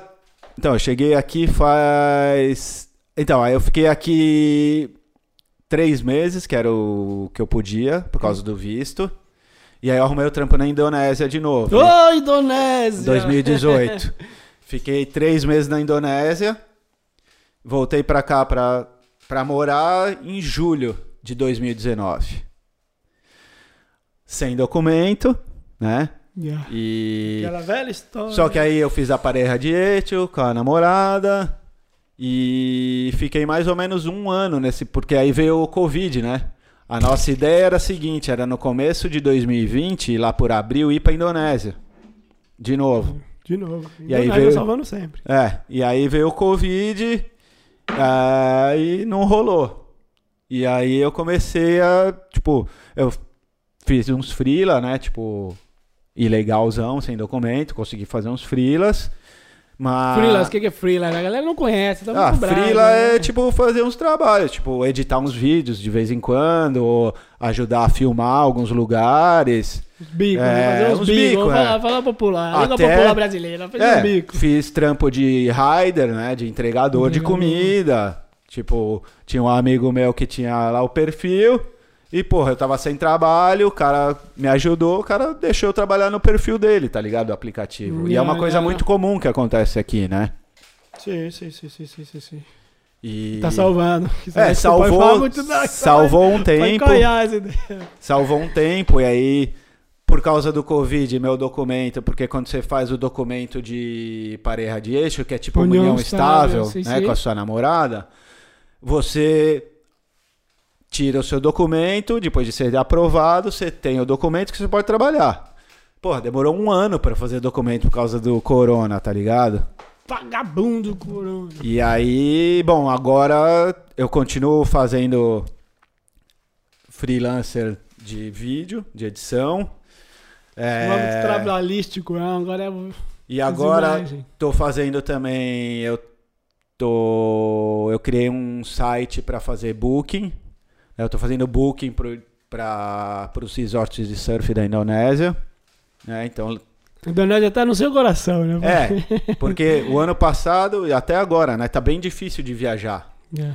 Então, mesmo, eh, tipo, eu tô começando esse trabalho de levar a galera lá pra surfar na Indonésia, e mas não tá rolando ainda. Então, tipo, agora que eu tenho o documento, eu consegui arrumar um emprego, né? Pra ficar, pra conseguir, né? estabilidade, Pra né? dar uma estabilidade e tal, até eu conseguir ir de volta pra Indonésia. E a história não acaba não, hein? Né? Daqui a pouco vai ter a segunda parte lá. do tiozão. Indonésia parte 2. É. O que, que esse homem tem pra contar pra nós? É, porque eu tenho um trampo lá já me esperando, tá ligado? Você Tá a certo já. E agora é só só Só uma a- questão de tempo, né? Só questão do. Vamos ver, né? Quando a o pessoal consegue viajar, né? É Claro, né? essa parada é que não depende de ninguém, né, mano? Depende de. dessa vagabundagem, esse vírus É. aí. Agora, Rodrigo, depois dessa grande história, várias histórias, altos e baixos, foi lá, voltou, foi certo, foi errado, não sei o que, dá igual.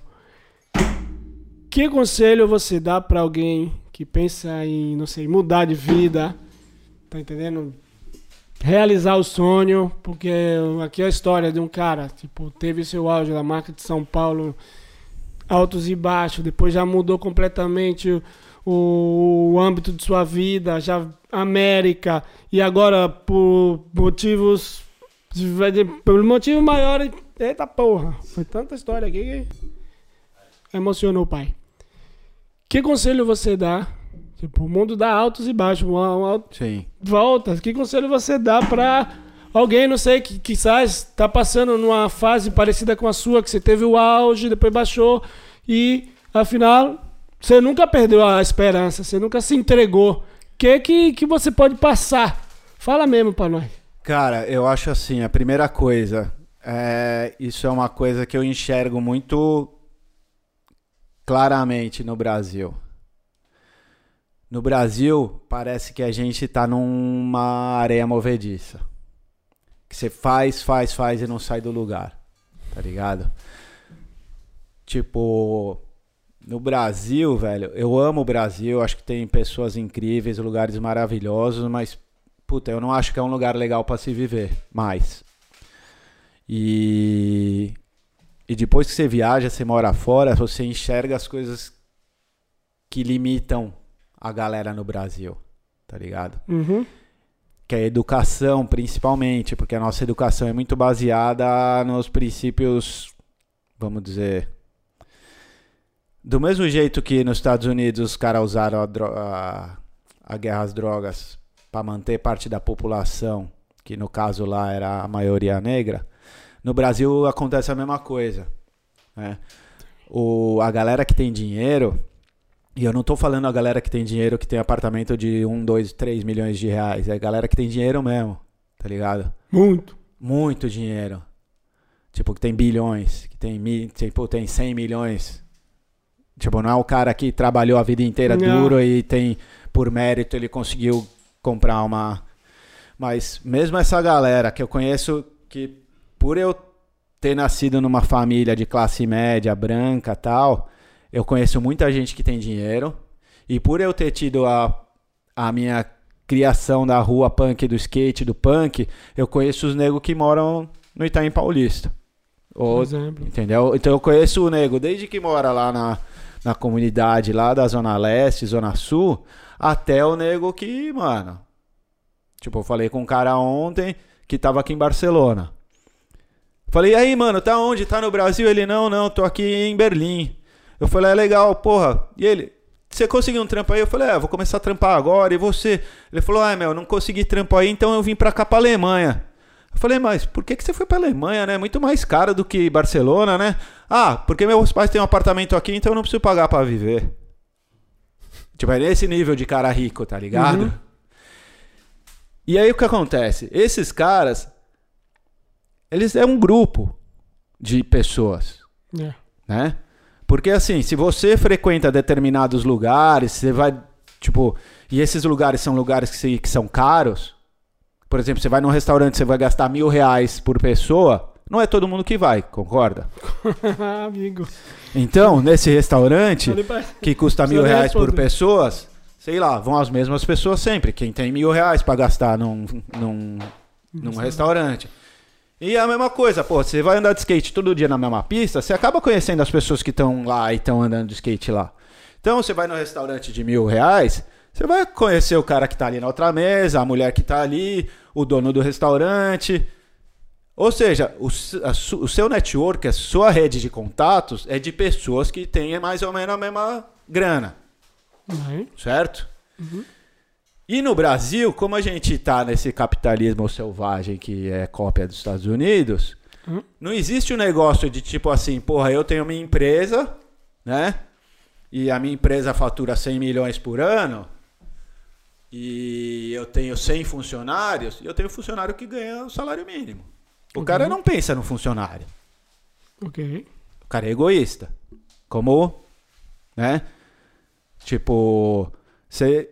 E aí, esse é um negócio que no Brasil e na classe média e alta é muito difundido, que você não tem dinheiro, você é pobre, não é porque você não teve condições de estudar, não é porque você, é, quando você era pequeno, você teve uma família que estava morando numa comunidade, então seu pai era bêbado, ou você nem tem pai, e com 13 anos você teve que começar a trabalhar em vez de estar estudando. Ah, as pessoas não entendem isso. Eu nunca tive que trabalhar quando eu estava estudando. Quando eu quis trabalhar, quando eu estava no colegial, meu pai falou para mim: você não precisa se preocupar com o dinheiro. Até você acabar a faculdade, você não precisa se preocupar de- com o dinheiro. Se você estudar, a sua profissão é estudar. Eu pago para você estudar. Quantas pessoas, que quantas, maravilha. quantas pessoas no Brasil, há 20 anos atrás, tinham a mesma oportunidade que eu? Ou hoje? Quantas pessoas hoje no Brasil têm essa oportunidade Yeah. de você poder só estudar até terminar a faculdade? Aqui na Europa é a coisa mais comum do mundo. No Brasil, para, sei lá, 90% da população, é utopia. Porque se acabou, a maioria da galera começa a trabalhar novo, né? Ou no É máximo, ou né, no mano? máximo quando você acaba o colégio, Yeah. o segundo grau, Sim, né? sim, sim. Então, o que eu falaria é primeiro, cara. Primeira coisa, o que você for fazer na vida, qualquer coisa, antes de você fazer qualquer coisa, trabalhe um pouco, junta dinheiro e vai viajar. Primeira coisa na sua vida que você tem que fazer. Abrir a mente. Abrir a mente, velho. Tá ligado? Quantas e quantas vezes a gente tá sentado, andando de skate, conversando e falando, caralho, tal cara aqui, imagina tal cara vivendo aqui, Uhum. que são os nossos amigos. Sim. Que é o que o Naan falava que o Stanley falava pra ele, mano, você tem que vir pra cá. E a gente no Brasil, a gente não enxerga isso. Por quê? Porque a gente tem a família, a gente tem os amigos, a gente tem a nossa zona de conforto lá. Mesmo que a zona de conforto não seja tão boa. Mas você está acostumado com aquilo. Então, a minha, o meu primeiro conselho para qualquer pessoa é, cara, quando você tiver perto de terminar o colégio ou qualquer coisa assim, mano, faz uns trampos de fim de semana, ou se você já trabalha, porra, tenta guardar um dinheiro para você viajar para algum lugar que não seja o Brasil. Porque você consegue enxergar com outros olhos o, Bra- o Brasil. Porque você começa a ter contato com outras culturas e você vê que, cara, tipo, não só o brasileiro, mas todos os lugares que você vai, a cultura ela é imposta e faz você pensar de uma maneira coletivamente. Sim. E se você tá pensando, você tá dentro desse coletivo, você tá pensando dessa maneira, no matter what. Não importa se você é, pensa muito diferente, se você passar um tempo naquele naquela Ah, situação, naquele grupo, você vai co- começar a pensar igual eles. Tá ligado? Sim. Então, quando você consegue sair do Brasil, sair dessa visão cultural que o Brasil tem e vem para outros lugares que a cultura é diferente, e você começa a conviver e conversar com pessoas que são de culturas diferentes, você vê que o Brasil é feito para quem tem dinheiro continuar tendo dinheiro e quem não tem dinheiro não, eu não tô falando do pobre miserável que não consegue comer, mas a parcela da população que trabalha e continua pobre, que é um absurdo, é um absurdo você trabalhar e continuar pobre. É, Foda, tipo, complicado, né? tá ligado? Que é, sei lá, 80% da população que não ganha o suficiente para pagar as contas. Quando você tá nesse grupo, Ciclo, né? É um você tá ciclo, nesse né? ciclo, você não consegue sair. Tá ligado? E, e fora do Brasil, você vê que esse ciclo é Sim, muito. mas aí é, que é o X da questão, né? Imagina se a pessoa, por exemplo, não sei, tá nesse ciclo e não consegue sair. Porque aí tem que dar o primeiro passo, né, mano? Então, esse primeiro passo Esse é o mais medo, difícil. essa- é, exato. Mas não é, não é nem pelo dar o primeiro passo, é pela falta de informação para dar o primeiro passo. É. Porque o cara nem pensa em dar o primeiro passo. Poucas pessoas pensam em dar o primeiro passo. Tá ligado? Sim. Poucas pessoas pensam, cara, aqui é ruim. Eu vou pra esse lugar que de repente lá pode não ser melhor, mas eu vou ver diferente. E, Só e- falo de tentar já. É, É, claro, porque aí é o, é o primeiro passo que é o mais difícil, né, mano? porque hoje em dia, brother, ainda mais com esse fenômeno das redes sociais, cara, todo mundo sabe muito.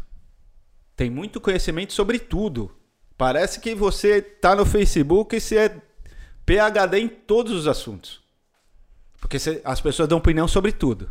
Yeah. É sobre política, é sobre futebol, é sobre aborto, sobre gay. Todo mundo tem a sua opinião e com, a, com o advento da mídia social você pode expressar a sua opinião para mais pessoas, Mais fácil. certo? Certo. Então, o que, que acontece? Se você conseguir tirar a pessoa do mundo dela através de qualquer informação, seja de rede social, seja porque é um amigo, e falar pra ela, mano, você tá nesse Sim. ciclo in- infinito porque você não consegue enxergar que ao invés de você sair de balada, ao invés de você ter o telefone novo, ao invés de você comprar esse tênis de 500 reais, você guardar esse dinheiro e daqui um ano você fizer uma viagem, a sua mente vai abrir tanto que esse pouco dinheiro que você teria para gastar nessas coisas que te dão um prazer pequeno, se você viajar, o prazer, o conhecimento, a abertura de mente, não tem comparação, tá ligado? Só que não tem ninguém que te fala isso. Por isso está aqui o Daba Show. O que, o que que te falam? Que você tem que trabalhar, comprar um carro, uma casa, formar uma família, trabalhar 40 anos, se aposentar e morrer. É isso que te falam. Ninguém fala que você não precisa fazer isso. Ninguém fala que você, por exemplo, pode pegar e viajar. Junta um dinheiro e vai viajar. Não tem incentivo. né? Tá ligado? Porque hoje em dia tem muito meio de você viajar sem gastar grana, muita grana. Claro que você precisa ter grana, claro que você precisa trabalhar e ter uma grana. Mas, por exemplo, tem sites que você troca o- a estadia por, por seu trampo voluntário Trabalho, tá. tá ligado? Então você quer viajar, sei lá, pra Europa, você entra lá no site e vê, ah, tem um hostel lá precisando de alguém pra limpar o quarto por 15 dias. Mano, eu vou gastar passagem, não vou gastar pra comer, não vou gastar pra ficar, tá ligado? Buscar Só que- informação Só que, mano, produtiva, no né? Brasil, você é doutrinado pra fazer a mesma coisa e viver daquele jeito. E, cara, e se você não sair desse ciclo, brother, você vai ficar a vida inteira fazendo isso. E aí, mas também tem gente que gosta disso. Tem gente que gosta de ficar nesse ciclo, tá ligado? E é confortável, tá ligado? Então, o meu conselho é viaja, brother. Junta um dinheiro e viaja. Nem que se for pra você ir, brother, pra Argentina, que é do lado do Brasil. Você já vai ver que na Argentina é diferente. tá Ligado? Aí, se você tiver a oportunidade de viajar para os Estados Unidos, para Europa ou para outros países assim, é outra coisa, tá ligado? Eu fiquei lá nos Estados Unidos, eu morei na Indonésia, tô morando aqui, e cada país tem uma cultura diferente, né? Óbvio. E e cara, quando você começa a ver que, porra, tudo é tão diferente, você começa a ver que não tem um lado certo. Não tem um lado que é mais certo que o outro. Porque tudo depende, brother. Que nem a gente começa a falar, ah, de cocaína, de heroína, não sei o quê. Meu, ah, nos anos 60, o médico prescrevia heroína para você na, pra comprar na Oh. farmácia. Cocaína era um componente da Coca-Cola. Ah, cocaína é folha, né? Entendeu? Então, as coisas, elas são legais ou não, você gosta ou não, e é contra ou a favor, muito por causa da informação e da cultura que você viveu. Tá ligado? Aquela história, viajar abre a mente. né? Viajar, você vai entrar em contato com outras coisas, Claro, tá claro, ligado? claro. E, e, e, tipo, ele- esse lance da internet. Agora você pode ter informação, qualquer informação que você quiser na ponta dos dedos. Só que aí você começa a ver como funciona realmente o Google, como funciona o Facebook, e você vai ver que esses lugares, se você for seguir o que, ele, o, que o algoritmo dele está te mandando, é a mesma caixa, é o mesmo lugar. Os caras vão, vão te mandar a mesma informação, a informação que você vai passar mais tempo dentro do site, que é a informação que você está interessado. Então, a sua visão não aumenta. Então, cara, você tem que sair, você tem que pegar, Viaja, família. botar uma viaja, mochila nas costas e vai pro mundo. certo? E hoje, um- uma, uma classe de, de história hoje aqui com o Rodrigo Zani, finalizando mais um Daba Show. Esse é polêmico, hein? É Pois- nada, nem falamos de polêmica ainda. Imagina, hein? Pois é, rapaziada, finalizando mais um Daba Show, que agora eu tô cheio de informação. Fui!